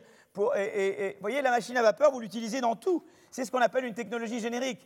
Euh, euh, l'ordinateur, c'est une technologie générique. Vous avez informatisé toute l'économie. Et en général, euh, ce qui se passe. Oh là là, j'ai fait une bêtise. J'ai fait la bêtise là. Oui, là c'est fini. J'ai besoin de. Ben, J'en ai un autre. Oui, là il faudra que. Je suis désolé là de ce que je viens de faire. En général, la diffusion d'une technologie générique, ça se passe comme ça. Vous voyez là, vous avez le nombre de secteurs, vous avez la proportion de secteurs, la proportion de secteurs. Là, je vais qui utilisent une technologie générique, de secteurs qui utilisent technologie générique, GPT. OK? Et eh bien en général, c'est comme une maladie. C'est-à-dire qu'au début, quand ça a été inventé, quand Edison a inventé l'électricité, au début, il ne se passe pas grand-chose. Et puis à un moment donné, ça, s'emballe et ça fait comme ça. Quoi. Et vous voyez, ceux qui sont médecins ici, je sais qu'il y a des médecins dans cette salle, eh bien, ils savent très bien de quelle courbe je parle. Vous voyez, quand la, diffusion d'une maladie, c'est la même chose. On appelle ça une courbe logistique. Voyez et dans les diffusions de GPT, eh bien, il y a des moments où euh, il ne se passe pas grand-chose et tout d'un coup, il y a l'emballement et c'est là que la vague monte. Voyez C'est quand vous avez cette période d'emballement. Et après, ça termine la diffusion. C'est toujours comme ça que ça se passe. On verra le rôle important que ça joue quand je regarderai les inégalités de salaire et, euh, et d'autres conséquences d'avoir la diffusion de General Purpose Technology. D'accord? Mais c'est intéressant de savoir. C'est comme ça que vous avez des vagues. C'est qu'en fait, il ne se passe pas grand-chose, puis tout d'un coup, vous avez une diffusion rapide, et après, ça, retombe. D'accord? Donc, euh, euh, euh, voilà. Et, donc là, vous avez la deuxième vague, là, la, celle que j'ai cerclée, c'est la vague de l'électricité et, chimie. Et, voilà. Et donc, ça a été. Et, en fait, ce qui est intéressant, c'est que la Deuxième Guerre mondiale a eu un effet très dépressif chez nous, mais aux États-Unis, au départ, ça a stimulé leur, euh, évolution technologique. Je ne dis pas que c'était une bonne chose, c'était horrible. Mais chez eux, alors que nous, on a commencé tout de suite à plonger, eux, avec ça, ils ont, la Deuxième Guerre mondiale a créé une demande pour la nouvelle technologie, et du coup, ça, a monté. Vous voyez, donc cette, euh, nous, et nous, on a diffusé chez nous, zone euro, mais le Japon, c'est pareil, après la Deuxième Guerre mondiale. Donc eux, ils ont le, pic de leur vague avant, et nous, nous avons le pic de la vague après la Deuxième Guerre mondiale. Vous voyez? C'est intéressant. Voilà, alors en Europe, donc je viens maintenant, donc j'étais aux États-Unis, ben voilà, ça la vague, le pic de la vague chez eux il est là, et le pic de la vague chez nous il est là, et entre les deux, vous avez la fin de la guerre, d'accord? Et en Europe, la vague de croissance a lieu 20 ans plus tard, après la guerre, elle est stimulée par la reconstruction, habitation, machines, on n'avait plus de stock de capital, il fallait reconstruire nos stocks de capital, hein et la réorganisation des moyens de production, nouvelles technologies, nouvelles usines adaptées à l'électricité, nouvelles pratiques de management, elle est également soutenue financièrement par le plan Marshall, d'accord, qui a joué un rôle très important. D'accord Donc ça, on voit, voyez comment l'histoire apparaît là-dedans. D'accord Et puis alors après, vous avez la révolution numérique. Et c'est la troisième montagne. Euh, euh, euh, vous avez eu un ralentissement de, la croissance de la productivité. Quand je dirais de la productivité, ça veut dire de la croissance de la productivité aux US dans les années 70-80, le soc pétrolier et l'essoufflement des innovations des années 30. Et puis tout d'un coup, vous avez une nouvelle vague qui est la révolution d'éthique. Alors au début de cette vague, il y a le fameux Solo, je vois la productivité partout sur puis finalement elle est arrivée quand même. Donc probablement Solo, il parlait pendant cette période-là. Et puis tout d'un coup, il y a ça quand même voyez, Solo, il n'aurait pas dit la même chose ici. Vous voyez, il a parlé ici. Parce que ça met du temps à, se diffuser. voyez euh, Mais ça vient quand même. Euh, et, vous voyez que si vous regardez la zone euro, vous ne voyez pas l'équivalent en zone euro, parce qu'en zone euro, il y a des pays qui ont surfé sur cette vague et des pays qui ont moins surfé sur cette vague. Les pays qui ont surfé sur cette vague, c'est des pays qui ont fait des réformes structurelles. C'est des pays qui ont ajusté, qui ont fait les réformes que nous on fait en France maintenant. Voilà. Et eh bien ça les a aidés. Quand la Suède a fait ses réformes au début des années 90, elle a pu du coup surfer sur la vague d'éthique. Quoi. Et nous, on a pris plus de temps, mais il y a pire, y a pire que nous, donc euh, euh, je nomme personne, hein, euh, qui n'ont pas surfé. Donc la moyenne zone euro, c'est pas génial, mais il y a des pays dans la zone euro qui, eux, ont surfé sur la vague d'éthique. Voilà. Hein. Mais c'est intéressant, c'est que le fait qu'ils ne surfent pas a des raisons. Est-ce qu'ils ont fait les bonnes politiques euh, Est-ce qu'ils ont les bonnes incitations à l'innovation Est-ce qu'ils ont les bonnes politiques structurelles Est-ce qu'ils ont les bonnes incitations, je sais pas, l'État organisé comme il faut Est-ce qu'ils ont dépensé dans l'économie du savoir comme il fallait Etc. etc. Et là, vous vous posez tous ces problèmes-là pour savoir pourquoi ce pays retarde et pourquoi quand certains pays font les choses, eh bien, ils arrivent à... C'est comme un train qu'on prend, les vagues. Et il y a des pays qui prennent le train et il y a des pays qui n'arrivent pas à prendre le train. Et le fait de le prendre ou pas le prendre dépend évidemment des politiques que vous suivez. Euh, euh, euh, alors donc cette vague de croissance est bien plus faible que la précédente. Donc voilà. Mais alors pourquoi il n'y a pas de vague récente en Europe Ça c'est une question. pourquoi? Alors maintenant il y a une autre question aux États-Unis, c'est qu'aux États-Unis vous avez eu une augmentation là. Et après, depuis la crise, surtout depuis la crise, une diminution. La croissance de la productivité aux États-Unis baisse. Et ça, c'est le problème. C'est ça qu'on appelle stagnation séculaire. Alors, il y en a qui appelle stagnation séculaire le fait que la première vague était très grande, la deuxième moindre et la troisième moindre. Et ils disent pourquoi elles sont de moins en moins grandes. Ça, ça c'est la vision très long terme de la stagnation séculaire. Une vision plus court terme de la stagnation séculaire, c'est de dire, depuis la crise en particulier, on baisse et on baisse et on baisse la croissance de la productivité. Pourquoi? Et là, on va faire toute une leçon sur la stagnation séculaire. Est-ce que c'est inéluctable? Quelles sont les causes? Est-ce qu'on mesure la croissance comme il faut? Euh, euh, Quelles sont les raisons du ralentissement aux États-Unis? Euh, Bien qu'il y ait l'intelligence artificielle, voyez, est-ce qu'il se passe quelque chose? Et donc là, on aura toute une leçon où on va résoudre cette énigme-là. Comment, en dépit de la révolution digitale, vous avez cette baisse persistante de la croissance? Est-ce que ça a à voir avec les rentes, avec la concentration qui augmente, avec les rentes qui augmentent ou pas? Et bien tout ça, on le verra. Vous, deviendrez des grands spécialistes de ça dans quelques séances. Voilà. D'accord? Et euh, je termine bientôt. Hein, je, suis dans les temps là. Ah non, non, c'est bien dans mes temps, je suis dans les temps. Enfin, je sais Donc je termine ces slides et après on, va faire la pause. Donc qu'impliquent ces décompositions et évolutions sur les niveaux relatifs? Euh, euh Est-ce que peut-être j'arrête ici et je fais 5 minutes de pause et on continue? Vous voulez 5 minutes maintenant? C'est bien? 5 minutes. Allez. 5 minutes et on reprend dans. Ah, il est 4, on reprend à 10. Ça vous va? Très bien. Alors je disais qu'on pouvait regarder donc avec les vagues certains chocs qui font que des pays s'écartent d'autres pays, d'accord? Et par exemple, comme je vous disais tout à l'heure, euh, euh, la, guerre, par exemple, euh, eh bien, la guerre vous amène à un décrochage. Si là, on met à 100% les États-Unis comme, comme référence, évidemment, eux, ils changent, mais c'est par rapport aux États-Unis et on voit que le PIB par habitant, par exemple de la Grande-Bretagne, chute, voyez, au moment de la guerre, voyez, par rapport aux États-Unis, voyez, parce que en fait, euh, euh, les pays, euh, les pays de l'OCDE qui sont pas, enfin qui viennent après OCDE plus tard, mais qui ne sont pas à l'Amérique, qui ne sont pas les États-Unis, ils chutent évidemment, ils prennent un, un, coup beaucoup plus fort avec la guerre que les États-Unis. Donc vous voyez que les pays, qu'est-ce qui va se passer? On voit que les pays euh, euh, d'abord, il y avait un certain nombre de pays qui étaient déjà sous le PIB par habitant américain, mais ils vont, voir leur niveau baisser par rapport au niveau américain. Et alors après, qu'est-ce qui va se passer? C'est qu'après, à partir de fin 40, début 50, enfin, après la guerre, ils vont rattraper, vous voyez, ils ne vont pas rattraper complètement. Mais là, vous avez toute une période de rattrapage, et en gros, le rattrapage, ça plafonne ici à peu près, il plafonne aux années 80. Et après, il reste à peu près pareil. C'est quand même très intéressant ce qui se passe. C'est-à-dire qu'il y a un rattrapage, donc il y a une dégringolade des autres pays par rapport aux États-Unis parce qu'ils se prennent beaucoup plus dans la figure. Bah, il y a l'occupation allemande, les États-Unis ne sont pas occupés par l'Allemagne et tout ça. Donc, et puis l'Allemagne, évidemment, qui, subit le choc de son. Donc, euh, ils, se prennent, ils se prennent vraiment le choc, mais après, ils convergent, ils vont converger, mais ils vont converger jusqu'à un certain point. Vous voyez que là, il y a une espèce de plateau, là. Ils n'arrivent pas à aller plus loin, ils n'arrivent pas à aller jusque-là. Vous voyez, c'est intéressant quand même. vous voyez, on converge jusqu'à un certain point et après, on s'arrête de converger. Et je parlerai de ces choses-là. mon Dieu, est-ce que j'aurai le temps de parler de tout ça? Pourquoi on a convergé jusqu'au bout? Ça, je vais le faire, ça aussi. Ça, il faut que je le fasse, d'accord? Donc, euh, donc euh, Et ça, je vous expliquerai pourquoi ils n'ont pas convergé. Et là, ça a à voir beaucoup avec les institutions et avec certaines choses qui font que, que eh bien, voilà, avec leurs universités, avec euh, la flexibilité de, la mobilité de leur marché, etc., qui font que nous, on a eu beaucoup de mal. On n'est pas arrivé complètement au niveau de PIB par tête des États-Unis parce qu'ils ont continué à progresser. On a rattrapé en partie parce qu'on venait de très bas, évidemment. On n'avait plus de stock de capital, donc on peut rattraper avec le stock de capital. On, pouvait avec limitation, puisque je vous ai dit tout à l'heure, limitation pour permettre de croître plus vite. Mais à un moment donné, on n'est pas allé jusqu'au niveau américain. On s'est arrêté avant le niveau américain. Alors il y, en a quelques, il y a quelques pays qui sont allés un peu plus loin. Pourquoi? Ça, je reviendrai là-dessus. D'accord? Ça, c'est une des énigmes quand même. D'accord? Voilà, donc, euh, euh, euh, donc ça, je reviendrai sur ça. une autre, c'est la montée de l'industrie. Donc, ça, c'est oui, alors c'est ça, je vous ai dit, donc il y a la, la montée, c'est ça, c'était le. Alors début du XXe siècle, ce qui est intéressant, c'est que début du XXe siècle, c'est le rattrapage des États-Unis et le dépassement des États-Unis par rapport à la Grande-Bretagne.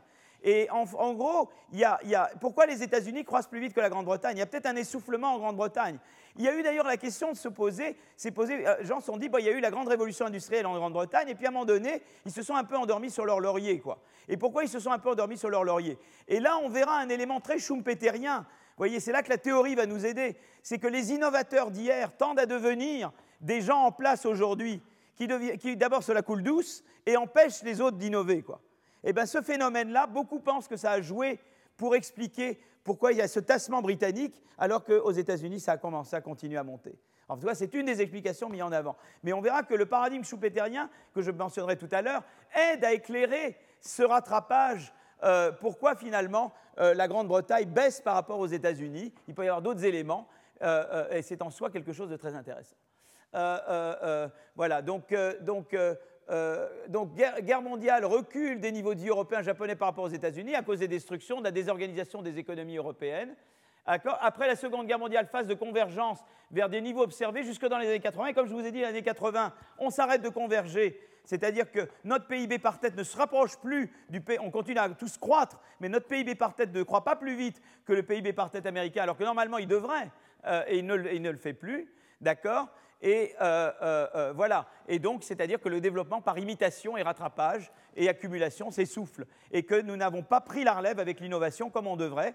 C'est le grand problème en Japon, c'était le problème chez nous. C'est-à-dire qu'on n'a pas su passer encore d'une économie d'imitation à une économie d'innovation. Voilà. Et donc, ça, on reviendra sur ça et on discutera un peu de, de qu'est-ce qu'il faut faire pour y arriver. D'accord? Donc au total, au cours du XXe siècle, le PIB par tête euh, a connu une, évolution spectaculaire, c'est le, décollage, donc c'est ce qu'on a vu tout à l'heure avec Madison. Et puis ensuite, euh, cette évolution a été marquée par des, hausses plus ou moins importantes. Et euh, on a vu que le moteur principal de la croissance du PIB par tête, c'est la croissance de la productivité, derrière laquelle il y a l'innovation et l'éducation. Hein. et, puis viennent après l'augmentation de l'intensité capitalistique et viennent après l'augmentation du, taux d'emploi et, des heures travaillées ou du taux d'emploi. Voilà. Euh, donc, et on a vu finalement que l'évolution du PIB par tête répond aux chocs comme les guerres ou les chocs pétroliers. Et, euh, il y a cette énigme, pourquoi euh, l'Europe ne rattrape pas, de, cesse de rattraper les États-Unis à partir des années 80. Voilà, donc tout ça, c'est des choses, ça m'amène vers les énigmes. Et donc maintenant, je vais parler des énigmes. Et je vais terminer par ça, d'accord? Donc maintenant, je reviens à mon, à jeu principal de, transparent et je reviens au corps. Et maintenant, je vais à la partie énigme, d'accord? Donc je vais à, diaporama, voilà, à partir du début, voilà, donc ça vient ici, voilà. Alors il faut un petit peu de temps, on va, y arriver là, voilà. Euh, donc j'avais dit que là, j'ai fait les tendances historiques, j'ai parlé du décollage, j'ai parlé des vagues, et maintenant, je parle des énigmes. Voilà. Alors, je mets énigmes, pas les énigmes. Il y a bien beaucoup d'autres énigmes, mais je parle de quelques énigmes. D'accord? Donc voilà. Alors d'abord une première énigme, c'est ce que j'ai déjà dit sur le décollage industriel. Et ça, ça va être l'objet de notre prochain cours. C'est-à-dire que le prochain chapitre, ça va être, eh pourquoi ça s'est passé en 1820 Pourquoi d'abord en Angleterre? Et pourquoi, en Europe, pas en Chine? Quels sont les déterminants euh, euh, euh, de, cette... Est-ce que c'est... quels sont les déterminants de ce décollage? Est-ce que c'est simplement une transition technologique, passage d'une économie agricole à une économie industrielle purement technologique? Mais pourquoi il se fait à ce moment-là et pas avant, etc. Est-ce que c'est un, un, effet qu'il y a eu, à un moment donné, l'innovation est devenue importante parce qu'il y a une échelle suffisamment grande pour innover? Ou bien est-ce que l'innovation a eu lieu parce qu'il y a eu des conditions institutionnelles qui ont permis l'innovation et qui ne le permettaient pas, et, ces conditions n'étaient pas réunies avant, et on va essayer de comprendre qu'est-ce qu'elles sont, d'accord? Et pour ça, c'est là que la théorie va nous aider. Qu'est-ce qui fait que vous avez une croissance par l'innovation? Eh bien, en gros, je ne vais pas anticiper, mais il vous faut d'abord euh, il vous faut accumuler du capital, euh, du savoir, et vous construisez sur le savoir des autres. Donc si par exemple, vous n'accédez pas au savoir des autres, eh bien vous devez, ça redevient la montagne de Sisyphe, c'est-à-dire qu'à chaque fois, vous devez grimper la montagne. Très important pour une croissance que vous pouvez construire sur les, épaules de géants des prédécesseurs, mais pour ça, le savoir doit être accessible. Qu'est-ce qui a rendu, qu'est-ce qui a créé l'ouverture permettant de rendre le savoir accessible pour qu'on puisse construire sur les épaules de géants? Ça a l'air pour nous évident. Les universités, ça a l'air évident. Euh, euh, l'encyclopédie, ça a l'air évident. Ça n'a pas toujours existé. Donc on va, on va parler de ces éléments-là. D'accord? Deuxième condition pour qu'il y ait l'innovation, c'est qu'il faut que je puisse breveter mes innovations. Si je suis exproprié tout de suite sur mes innovations, je ne vais pas pouvoir vouloir innover. Donc il faut que j'ai des institutions qui protègent les droits de propriété sur mon innovation. Comment se sont créées ces institutions? Donc on va parler de ça la prochaine fois. Le nom de Mokir est très important. de Joël Mokir, vous voyez? C'est quelqu'un qui a vraiment regardé ces aspects, à la fois les institutions qui permettent la diffusion du savoir, l'openness, et, euh, euh, euh, il y a à la fois le openness et, les droits de propriété. openness, je dirais ouverture, si vous voulez, accès au savoir. Accès au savoir et droit de propriété. Alors en anglais, il y, a y, a Paul Romer qui a utilisé les termes. Ça, ils disent que c'est non-rival, que les idées, elles sont non-rival et qu'elles sont excludable. D'accord? C'est-à-dire qu'en gros, c'est très important que si moi j'utilise une idée, que vous puissiez plus tard l'utiliser. Si je génère une idée, vous pouvez l'utiliser plus tard. Mais c'est important aussi que moi, si j'ai un brevet, y a que je, dois, paye le brevet et je suis le seul à pouvoir l'utiliser. Si je paye le brevet que quelqu'un d'autre peut m'imiter, il n'y a plus de brevet, il n'y a plus d'innovation. Donc comment, quelles sont les institutions qui ont permis à la fois que chacun construit sur les épaules de géants du prédécesseur et que quand j'innove, j'ai les, revenus de mon innovation. Vous voyez bien les problèmes avec les, chanteurs. Euh, là, en ce moment, on, on est en deuil tous aujourd'hui. Hein.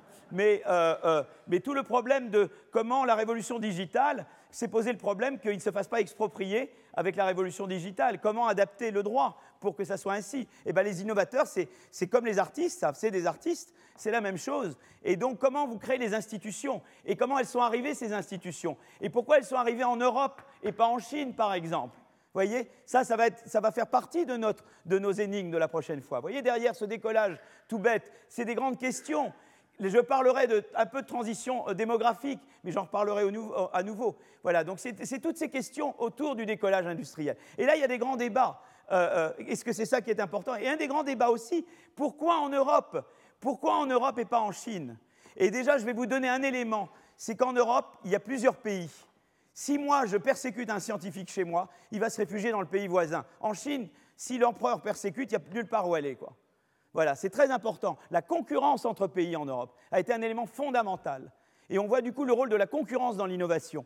on le voit à un niveau, je vous le montrerai à un niveau abstrait, mais c'est un rôle très important pour expliquer pourquoi l'Europe et pas, et pas les Alors maintenant, pourquoi en Europe il y a plusieurs pays et pas un pays? Ben, Alors là, c'est aussi une question sur laquelle les gens se sont penchés. Voyez, voyez tout ce qu'il y a derrière, ce truc tout bête de cette courbe. Voilà tout ce qu'on va faire la prochaine fois. D'accord? Si vous en êtes d'accord. OK? Bon. Alors, la, fois d'après, ça sera les vagues technologiques. Les vagues technologiques, comment se diffusent-elles au cours du temps? Pourquoi le, retard de l'Europe sur les États-Unis dans la diffusion des vagues depuis le début du XXe siècle? Quel est l'effet des vagues sur l'emploi et les inégalités? Après, une des grandes questions que les gens se posent maintenant, notamment avec l'intelligence artificielle, je me demande d'ailleurs si on ne pourrait pas faire l'intelligence artificielle avec les vagues, maintenant que j'y pense, parce que les gens se posent aussi toujours la question, chaque fois qu'il y a eu des grandes vagues technologiques, les gens se sont dit c'est la catastrophe.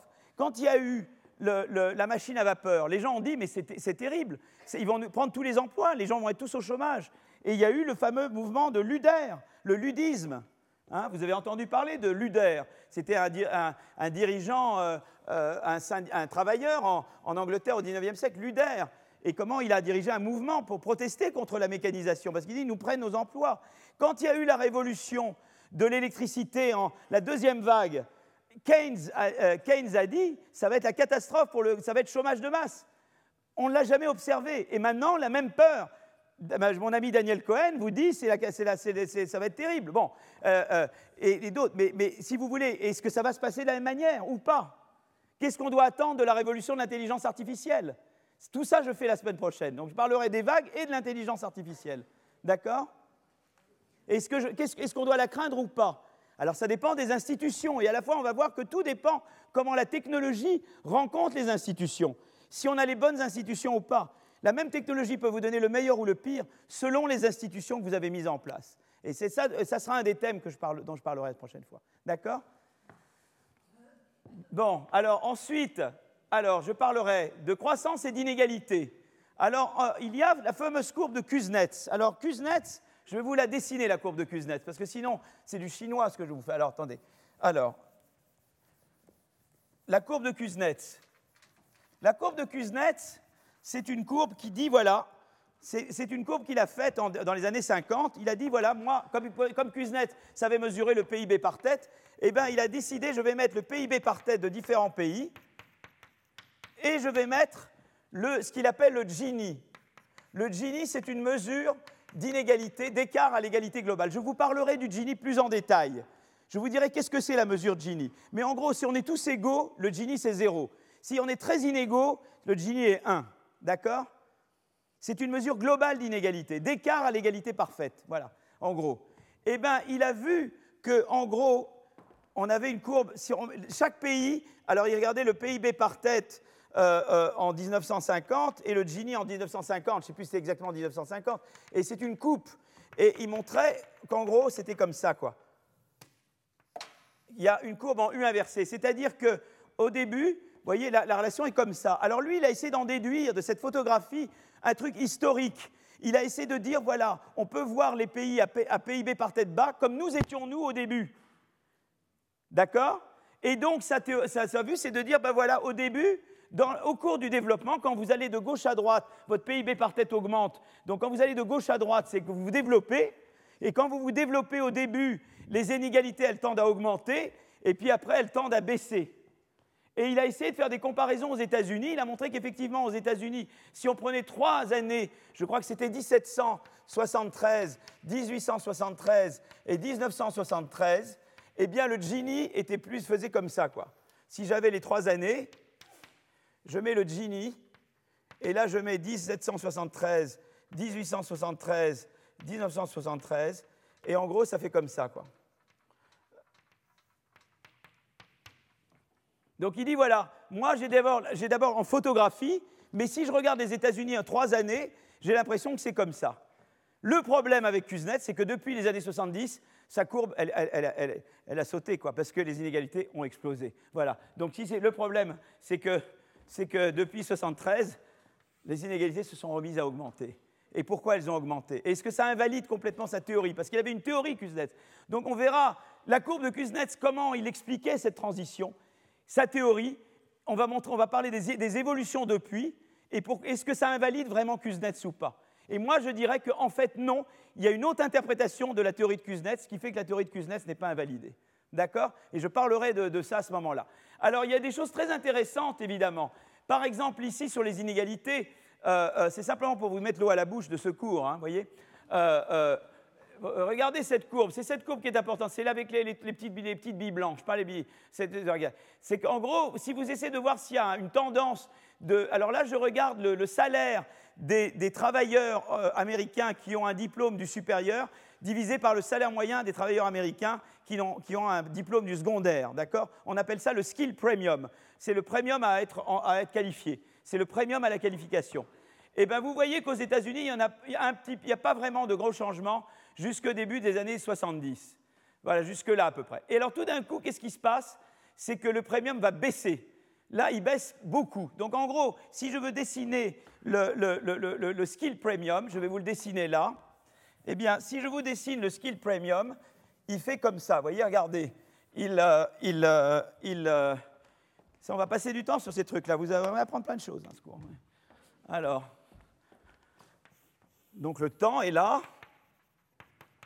Là, vous avez 1970 à peu près, et là, vous avez ce que j'appelle le W, le, salaire des skilled sur le salaire des unskilled. Ça, c'est ce que j'appelle le skill premium. En gros, il n'y a pas de truc là, et là, ça baisse jusqu'aux années 80, et là, ça se met à vachement augmenter. Donc d'abord, on veut savoir pourquoi ça a baissé là et pourquoi ça a augmenté là. C'est très intéressant. Qu'est-ce qui se passe en années 70, 71 C'est quoi qui se passe? C'est l'arrivée du baby boom, la génération du baby boom qui arrive sur le marché du travail. Ces gens-là, en général, sont mieux éduqués que leurs prédécesseurs aux États-Unis. Pourquoi? Parce que la guerre vous rend socialiste, plus socialiste en fait, un peu. Vous éduquez plus. Et puis parce qu'aux États-Unis, ils ont eu cette politique d'offrir l'éducation gratuite aux familles de vétérans, aux enfants de familles de vétérans. Donc en fait, vous avez eu la génération du baby boom aux États-Unis beaucoup plus éduquée que leurs prédécesseurs, et elle arrive massivement sur le marché du travail en, 1971. Euh, Donc la rareté du travail qualifié baisse. Donc c'est normal que le salaire des skills relatif au, salaire des skills baisse. Mais le truc qui est incroyable, c'est qu'après, il se met à augmenter. Et alors on ne comprend pas pourquoi après ça augmente. Et là, on va essayer d'expliquer ça. D'accord? On va essayer d'expliquer pourquoi, après une baisse initiale, en fait, eh bien, le salaire des qualifiés augmente très vite par rapport au salaire des non qualifiés. Et, c'est d'autant plus incroyable qu'il y a toujours le, mouvement d'éduquer de plus en plus. Vous avez une fraction toujours plus grande de la population américaine qui est éduquée. Donc la rareté, normalement, baisse du travail éduqué. Et malgré ça, vous observez, et on verra que ça a à voir avec la vague technologique. D'accord? Donc on lira ça à la vague technologique. D'accord?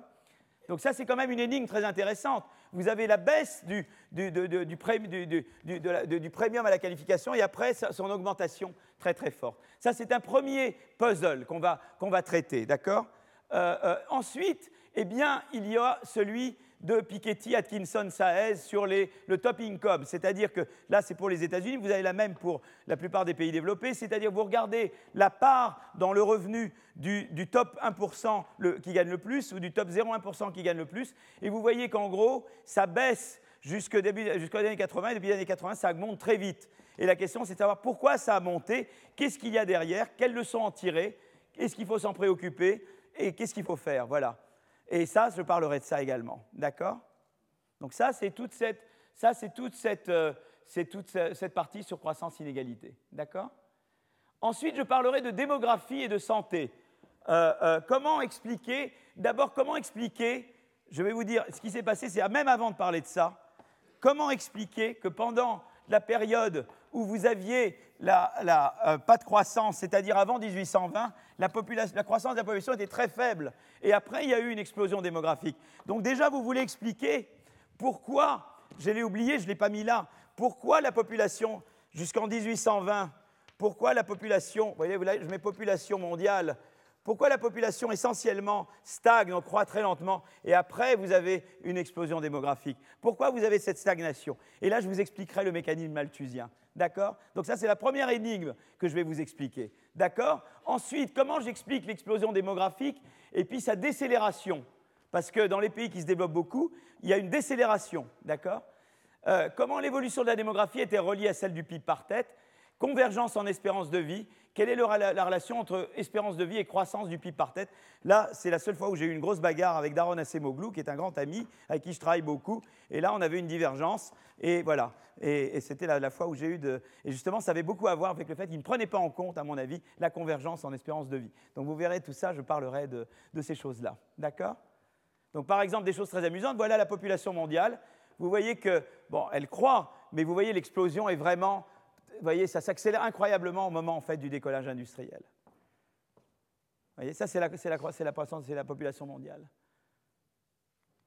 Et ça, c'est le taux de fertilité aux États-Unis depuis la révolution industrielle. Et vous voyez que la fertilité baisse. À partir du moment où ils sont industrialisés, la fertilité aux États-Unis baisse. Pourquoi? Pourquoi ils ont une fertilité qui baisse? D'accord?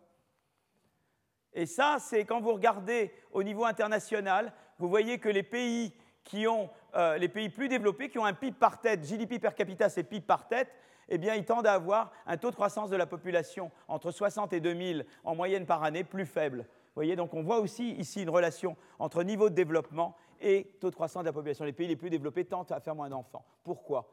Qu'est-ce qui, sous-tend ces décisions de fertilité? Donc ça, je vous en parlerai. Ah, c'est important. Hein voilà. D'accord? Et ça, c'est la convergence en espérance de vie. Ça, c'est l'espérance de vie en 40, et ça, c'est la croissance de l'espérance de vie entre 40 et 80. Et vous mettez différents pays. Et vous voyez que, en fait, eh euh, euh, euh, surtout les pays, les pays qui ne sont pas au CDE sont en haut à gauche. Et vous voyez, eux, ils ont une énorme croissance de l'espérance de vie entre 40 et 80. Ceux qui partent de plus bas ont une énorme croissance d'espérance de vie. C'est la pénicilline, c'est les vaccins. C'est formidable, hein, ça fait des miracles. D'accord? Alors une autre énigme, c'est la, trappe, la middle income trap, c'est-à-dire il y a des pays qui commencent à converger, et, d'ailleurs on l'avait l'énigme déjà, nous un peu, puisque euh, euh, euh, on a vu que les pays européens, ben, ils ne sont pas middle income, mais on a vu qu'ils convergeaient vers les États-Unis jusqu'en 1980, et après ils arrêtent de converger. Eh bien, c'est la même énigme que, que, celle de la middle income trap. C'est de dire il y a des pays qui commencent à converger, à un moment donné, ils s'arrêtent. Pourquoi ils s'arrêtent? Donc ça, c'est intéressant. Pourquoi vous avez une croissance forte suivie, d'un fort ralentissement au Japon et en France euh, euh, euh, Maintenant, qu'est-ce qu'on peut dire de la Chine? La Chine, elle a peur, elle aussi, d'être en middle income trap. Alors, elle est vraiment middle income. Nous, on est plus développé que middle income. Mais elle, veut passer, elle veut devenir une, économie d'innovation. Il y a une grande question qui se pose sur la Chine en ce moment. C'est qu'il il y en a qui, les gens, la Chine se demande, est-ce que je peux devenir une économie d'innovation? Alors il y a des gens que je connais qui disent, tant qu'ils ont un, parti communiste, ils ne peuvent pas. Voilà, donc disband de Communist Party, comme on dit en anglais. Hein. Et puis il y en a d'autres qui disent non, peut-être qu'ils y arriveront quand même, parce qu'ils vont investir à mort dans la RD. Voyez, nous en France, quand on a, voyez, il y a eu le plan là maintenant, on a augmenté de 500 millions le budget de la recherche fondamentale. Vous avez vu la semaine dernière, on croit qu'on fait un pas énorme. Mais pour les Chinois, c'est une rigolade, 500 millions. Eux, c'est des milliards et des milliards qu'ils investissent. Et donc, ils vont nous dépasser parce qu'ils investissent beaucoup plus que nous. Et la question est de savoir est-ce qu'ils peuvent compenser leur déficit démocratique, puisqu'on sait qu'il faut la liberté des idées, l'ouverture. Est-ce qu'ils peuvent compenser ça parce qu'ils vont se mettre à investir à fond dans la recherche fondamentale? Donc là, il y a une grande question qui se pose. Eux, et c'était la grande question, parce que j'ai vu qu'il y avait des articles cet été sur le modèle chinois. Et il y a des gens qui commencent à dire, je ne nommerai pas, euh, finalement, ça marche. ils vont même être en économie d'innovation. Donc, ils vous, font les pieds de nez et ils vous disent voilà, ben, nous, on a un système pas très démocratique, on reconnaît, mais comme on investit beaucoup, on va arriver à faire mieux que vous quand même. D'autres disent c'est pas possible. Tu n'as pas la concurrence, tu n'as pas l'état de droit, tu n'as pas la séparation des pouvoirs, tu n'as pas l'ouverture. Tu peux pas vraiment être une économie d'innovation. Alors, on aura ce débat-là. C'est un grand débat. C'est un des grands débats d'aujourd'hui. Est-ce que les Chinois vont devenir ou pas une économie d'innovation ou est-ce que, à cause de leurs limites institutionnelles, ils s'empêchent de devenir une économie d'innovation? Donc ça, ça va être une des questions que nous allons, que nous allons traiter dans ce cours. D'accord? Voilà, ça c'était le. Voyez le Japon là, voyez le, Japon, vous voyez avec votre croissance du PIB par tête, et puis là la croissance, voyez, elle est beaucoup plus faible. Donc là vous avez le PIB par tête, et là vous avez le Japon ralentit. Et pourquoi le Japon a ralenti alors que la Suède accélère voyez? Donc c'est intéressant. Je parle toujours de ce, parallèle Japon-Suède dont je parlerai évidemment dans ce chapitre. Voilà. Donc euh, j'en parle. Alors finalement, il y, a, alors, il y a deux autres énigmes. Il y a la stagnation séculaire. Gordon Summers, alors en gros, c'est différentes choses. Euh, euh, quand il y a eu la crise de 29, il y avait quelqu'un qui s'appelait Young et qui disait, ben voilà, il va y avoir une telle dépression de la demande que, eh bien, il n'y aura plus de demande pour les produits et que donc il n'y aura plus de croissance et donc on n'emploiera plus de gens et donc la, demande va être dépréciée durablement et la production va être dépréciée durablement. C'était une histoire de demande, une histoire très keynésienne, d'accord? Et puis il y avait et, il y a d'autres qui ont comme Larry Summers qui a repris cette histoire après la dernière crise que nous avons eue nous en 2008, etc. Il a dit ben voilà, il se peut que pour les mêmes raisons que ce que disait Young, nous ayons une dépression durable aux États-Unis et que, la croissance baisse durablement. Gordon, c'est une autre idée. Gordon, c'est une idée d'offre, c'est de dire les grandes inventions, elles ont été faites. Gordon, il dit voilà, la grande révolution, c'était la machine à vapeur. Ensuite, ça a été l'électricité. Après, c'est les, technologies de l'information. En gros, les gros trucs ont été faits et maintenant, il ne reste plus rien à faire. Et, est-ce qu'on est d'accord avec Gordon? Et, comment on explique la décroissance euh, Est-ce qu'on mesure la croissance comme il faut Et est-ce qu'on explique comment on peut expliquer la décroissance? Et moi, je vous montrerai que le même phénomène qui a généré la croissance, la, dernière vague qui est les technologies d'information et de communication, ça a fait apparaître les GAFAM. Et ces GAFAM qui ont été une source de croissance au début sont, un empêcheur de croissance maintenant. C'est ça la théorie que je vais vous défendre. Voilà, c'est ça sur quoi je travaille en ce moment. C'est-à-dire que c'est même, si vous n'avez pas de bonne législation de concurrence, eh bien, vous laissez ces gens faire des vagues, mais ils, deviennent tellement monopoles qu'après, ils bloquent la croissance, après l'avoir permise. Et je vais parler de ça. Et c'est très important par rapport à l'intelligence artificielle, parce que, a priori, ça devrait nous donner énormément de croissance. Mais si ça conduit à un effet GAFAM euh, euh, euh, magnifié, eh bien, ça va être le contraire de la croissance. Donc, comment adapter les institutions et notamment les politiques de concurrence pour empêcher cela? Ça, c'est un des grands débats maintenant. Voilà, d'accord? Donc ça, je vous, en parlerai quand je parle de la, stagnation séculaire. La croissance est-elle correctement mesurée? Comment expliquer le déclin de la croissance depuis 2005 Ce déclin est-il relié à l'augmentation de la concentration et à celle des marges des entreprises? Est-il relié à une concentration accrue des rentes? Euh, euh, Voilà, tout ça, j'en parlerai à ce moment-là.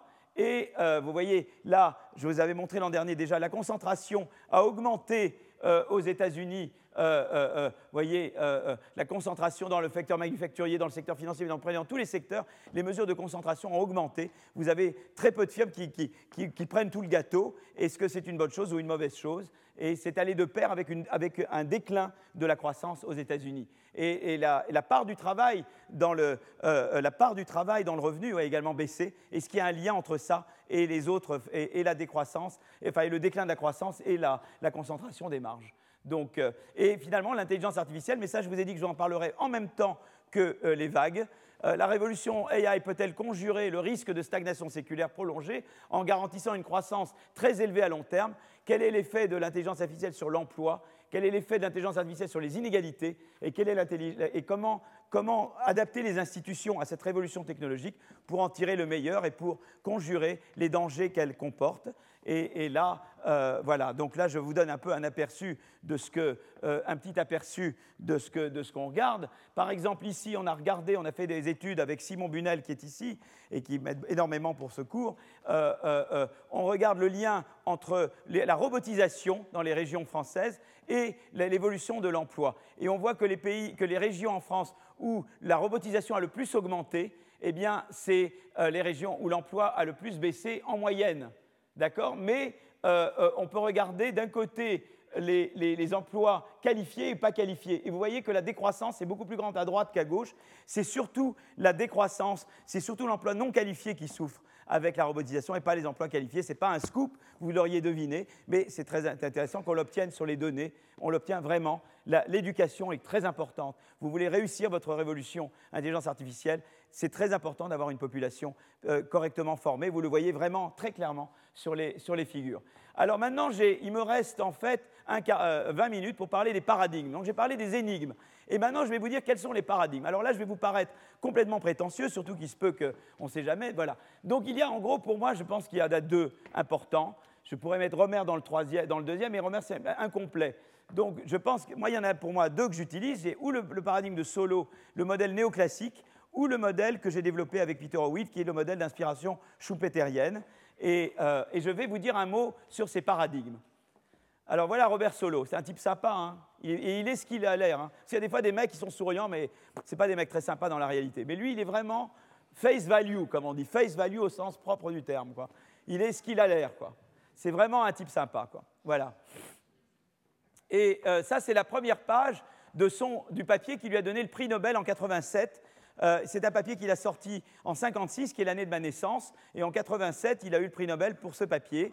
Et c'est un modèle, en gros, euh, euh, son modèle, c'est un modèle où, en gros, il y a deux équations. Donc, je parle solo très vite. Je vais, je vais effacer là. Alors, attendez, là, je vous montre. Voilà. c'est important parce qu'on va revenir toujours. Je vous dirai, tiens, est-ce qu'on aurait pu faire ça avec Solo? Est-ce qu'on peut faire ça avec l'autre? Comment on peut faire ça avec l'autre? Etc. D'accord? Et on fera toujours un va-et-vient entre les énigmes et les paradigmes. D'ailleurs, vous voyez, ça rime en plus. Alors, euh, euh, alors Solo, Solo c'est très joli parce que c'est un modèle très, ce qu'on appelle parcimonieux. C'est un modèle de croissance qui est très beau. La première équation, dont vous embêtez pas l'équation, il vous dit que vous produisez, vous produisez avec du capital, avec du travail et avec de la technologie. Vous embêtez pas pour l'équation. On produit avec du capital, du travail et de la technologie. Voilà. Ça, on produit avec ça. Et la croissance, ça c'est la première équation. Donc ça, c'est le flux de, production dépend du stock de capital et du stock de travail, d'accord Et de la technologie. Et la deuxième relation, elle vous dit comment K évolue. K euh, euh, augmente avec l'investissement,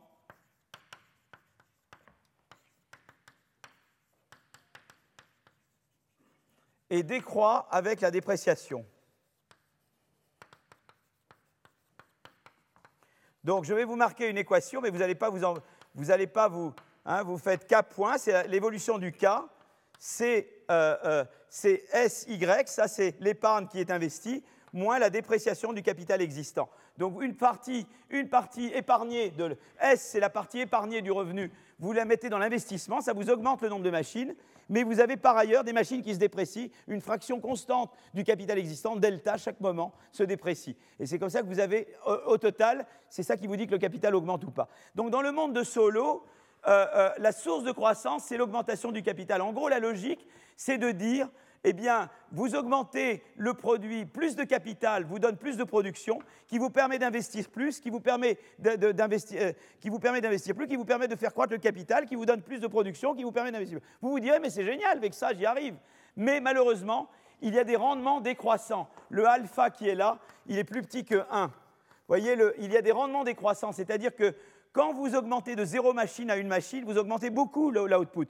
Mais si j'ai déjà 10 machines, j'ajoute une onzième, ça ne fait rien du tout. Et à cause de ces rendements décroissants, la croissance uniquement due à l'augmentation du capital, elle, cesse à un moment donné. Beaucoup de gens ont vu le déclin soviétique en ces termes. C'est-à-dire l'Union soviétique a beaucoup cru grâce au fait qu'ils ont mis des taux d'épargne énormes, ils ont développé des machines, et ils ont à un moment donné stagné. Ce n'est pas tout à fait vrai, parce qu'ils ont innové également dans le domaine de l'espace et de la défense, parce que là, ils avaient une concurrence avec les États-Unis, et dans ces domaines, ils ont été des grands innovateurs. C'est quand même eux qui ont mis le premier homme dans l'espace. Hein. Mais à part le domaine de la défense et de l'espace, ils, ont, voilà, ils se sont mis à stagner. Ils ont cru beaucoup au début, et après, ils se sont essoufflés. D'accord? Et Solo, c'est un modèle qui vous dit, c'est un modèle de croissance qui vous dit que juste sur l'augmentation de capital, ça ne suffit pas. Parce que j'ai ce euh, euh, rendement décroissant à l'accumulation du capital, je ne peux pas avoir de croissance soutenue sans augmentation du A. Donc Solo a fait un papier pour dire sans, sans source d'augmentation du A, et ça j'appelle ça le progrès technique, je ne peux pas, rien qu'avec l'augmentation du capital sous des hypothèses raisonnables, avoir une croissance soutenue du PIB par tête. Voilà. C'est un modèle de croissance pour vous montrer qu'il ne pouvait pas y avoir de croissance sauf si le A augmentait durablement. Le, truc de Solo, c'est que Solo n'a pas une théorie qui vous dit comment le A augmente. Vous voyez, euh, Solo, c'est un, un papier de référence. C'est-à-dire, si vous n'avez pas si vous n'avez pas de progrès technique, vous ne pouvez pas avoir de croissance de long terme. Mais il, vous dit, il vous faut donc la croissance du A. Mais il ne dit pas d'où il vient. D'accord? Donc il vous faut une autre théorie pour dire d'où vient la croissance du A. Et c'est là que le modèle schumpeterien devient important. Et donc maintenant, je passe au, paradigme schumpeterien. Le paradigme schumpeterien, c'est donc que j'ai développé avec mon ami oui, qui est aussi un type merveilleux, un type sympa comme tout, et, vraiment, euh, voilà, vraiment un type formidable. Voilà, ça c'est Schumpeter. Qui... Ça, je ne l'ai pas connu. Bon, il y, a le, fameux blague de Schumpeter, mais je ne la ferai pas, vous êtes trop nombreux. Je ne la fais qu'en petit groupe, d'accord? Je ne la ferai pas. Mais vous voyez de laquelle, ceux qui connaissent savent de laquelle je veux parler. Euh, voilà, le paradigme dont j'ai développé à partir. Alors, moi, si vous me demandez est-ce que je connais Schumpeter, je vous dire en fait, j'ai pas du tout lu, j'ai très peu lu Schumpeter. Voilà, je vais vous décevoir. Je ne suis pas du tout un exégète de Schumpeter. Donc, si vous me dites, moi j'ai lu, il a dit, page, page 40 du livre, machin truc, je vous dis, mais certainement, certainement, je suis sûr, je ne vais même pas vérifier, je suis sûr que vous avez raison. Euh, euh, parce qu'en en fait, j'ai pas lu. Moi, j'avais pris des cours, j'essaie de dire, voilà, l'innovation, c'est important. Et voilà les idées qu'on a prises d'inspiration schumpeterienne. Mais il n'y avait pas de modèle dans Schumpeter. Et il n'y avait pas d'analyse empirique dans Schumpeter. Donc ce que j'ai fait depuis 30 ans avec Howitt et maintenant des plus jeunes co-auteurs, c'est de construire un modèle d'inspiration schumpeterienne, mais qui est le modèle Aguillon-Howitt, et qu'on confronte aux données qu'on a développées dans plein de directions. Et, euh, on va voir comment ce paradigme peut être euh, utilisé. Euh, la première idée, c'est que la croissance de long terme, eh bien, là on reprend solo, il vous faut la croissance du A. La croissance du A, c'est l'innovation qui va vous la donner. D'accord? Donc il vous faut de l'innovation. Mais pour avoir de l'innovation et, qu'il soit soutenu, il faut qu'il y ait implicitement ce que je vous avais dit tout à l'heure, le, openness. C'est-à-dire qu'il faut que moi j'innove, euh, demain Françoise veut innover, Françoise, elle va construire sur la base de ce que j'ai fait. Elle ne va pas réinventer la roue, elle va partir de ce que j'ai fait pour améliorer. Donc, rien que dire je peux avoir l'innovation et construire sur l'épaule des autres, c'est une énorme boîte noire, ça. D'accord? Qu'il n'y avait pas avant. D'accord? Deuxième idée, euh, l'innovation résulte, alors la croissance résulte d'innovation, ça, euh, euh, ça, voilà. Voilà une étude qui a été faite par un collègue à moi qui s'appelle Axigit, qui est un, qui est un, qui travaille dans l'économie choupéterienne complètement, qui maintenant est à la, pointe de l'économie choupéterienne, parce que euh, euh, voilà, la, destruction créatrice s'applique à soi-même. Hein. Euh, et Axigit et ses co-auteurs ont réalisé, ont des données de brevets qui remontent à 1840 aux États-Unis, mais là, ils ont regardé les brevets, euh, les brevets en moyenne euh, par année entre 1900 et 2000. Là, ils ont regardé le, taux de croissance moyen du, PIB, par tête entre 1900 et 2000. Et ça, c'est les différents États américains. Et on voit que les États qui, qui brevettent le plus sont les États qui croissent le plus. Il y a une vraie relation entre... Et ils montrent que cette relation, elle est causale, en fait. C'est-à-dire qu'il montre que vraiment les, pays qui innovent, les, régions américaines qui innovent plus, elles croissent plus. Donc quand je vous dis la première chose, euh, quand je vous dis la croissance de long terme résulte de l'innovation, c'est on peut le montrer historiquement. C'est historiquement vrai. Voilà, d'accord? C'est historiquement vrai. C'est pas une phrase comme ça, d'accord? Deuxième chose, l'innovation résulte d'investissements RD, euh, éducation, etc., motivés par la recherche. Euh, euh, par, si tu veux, motivé par la recherche de rente de l'innovation. C'est-à-dire que l'innovation, c'est fait par, tombe pas du ciel, c'est fait par des entrepreneurs. Et les entrepreneurs, ils font l'innovation parce qu'ils espèrent en tirer une rente, temporaire au moins.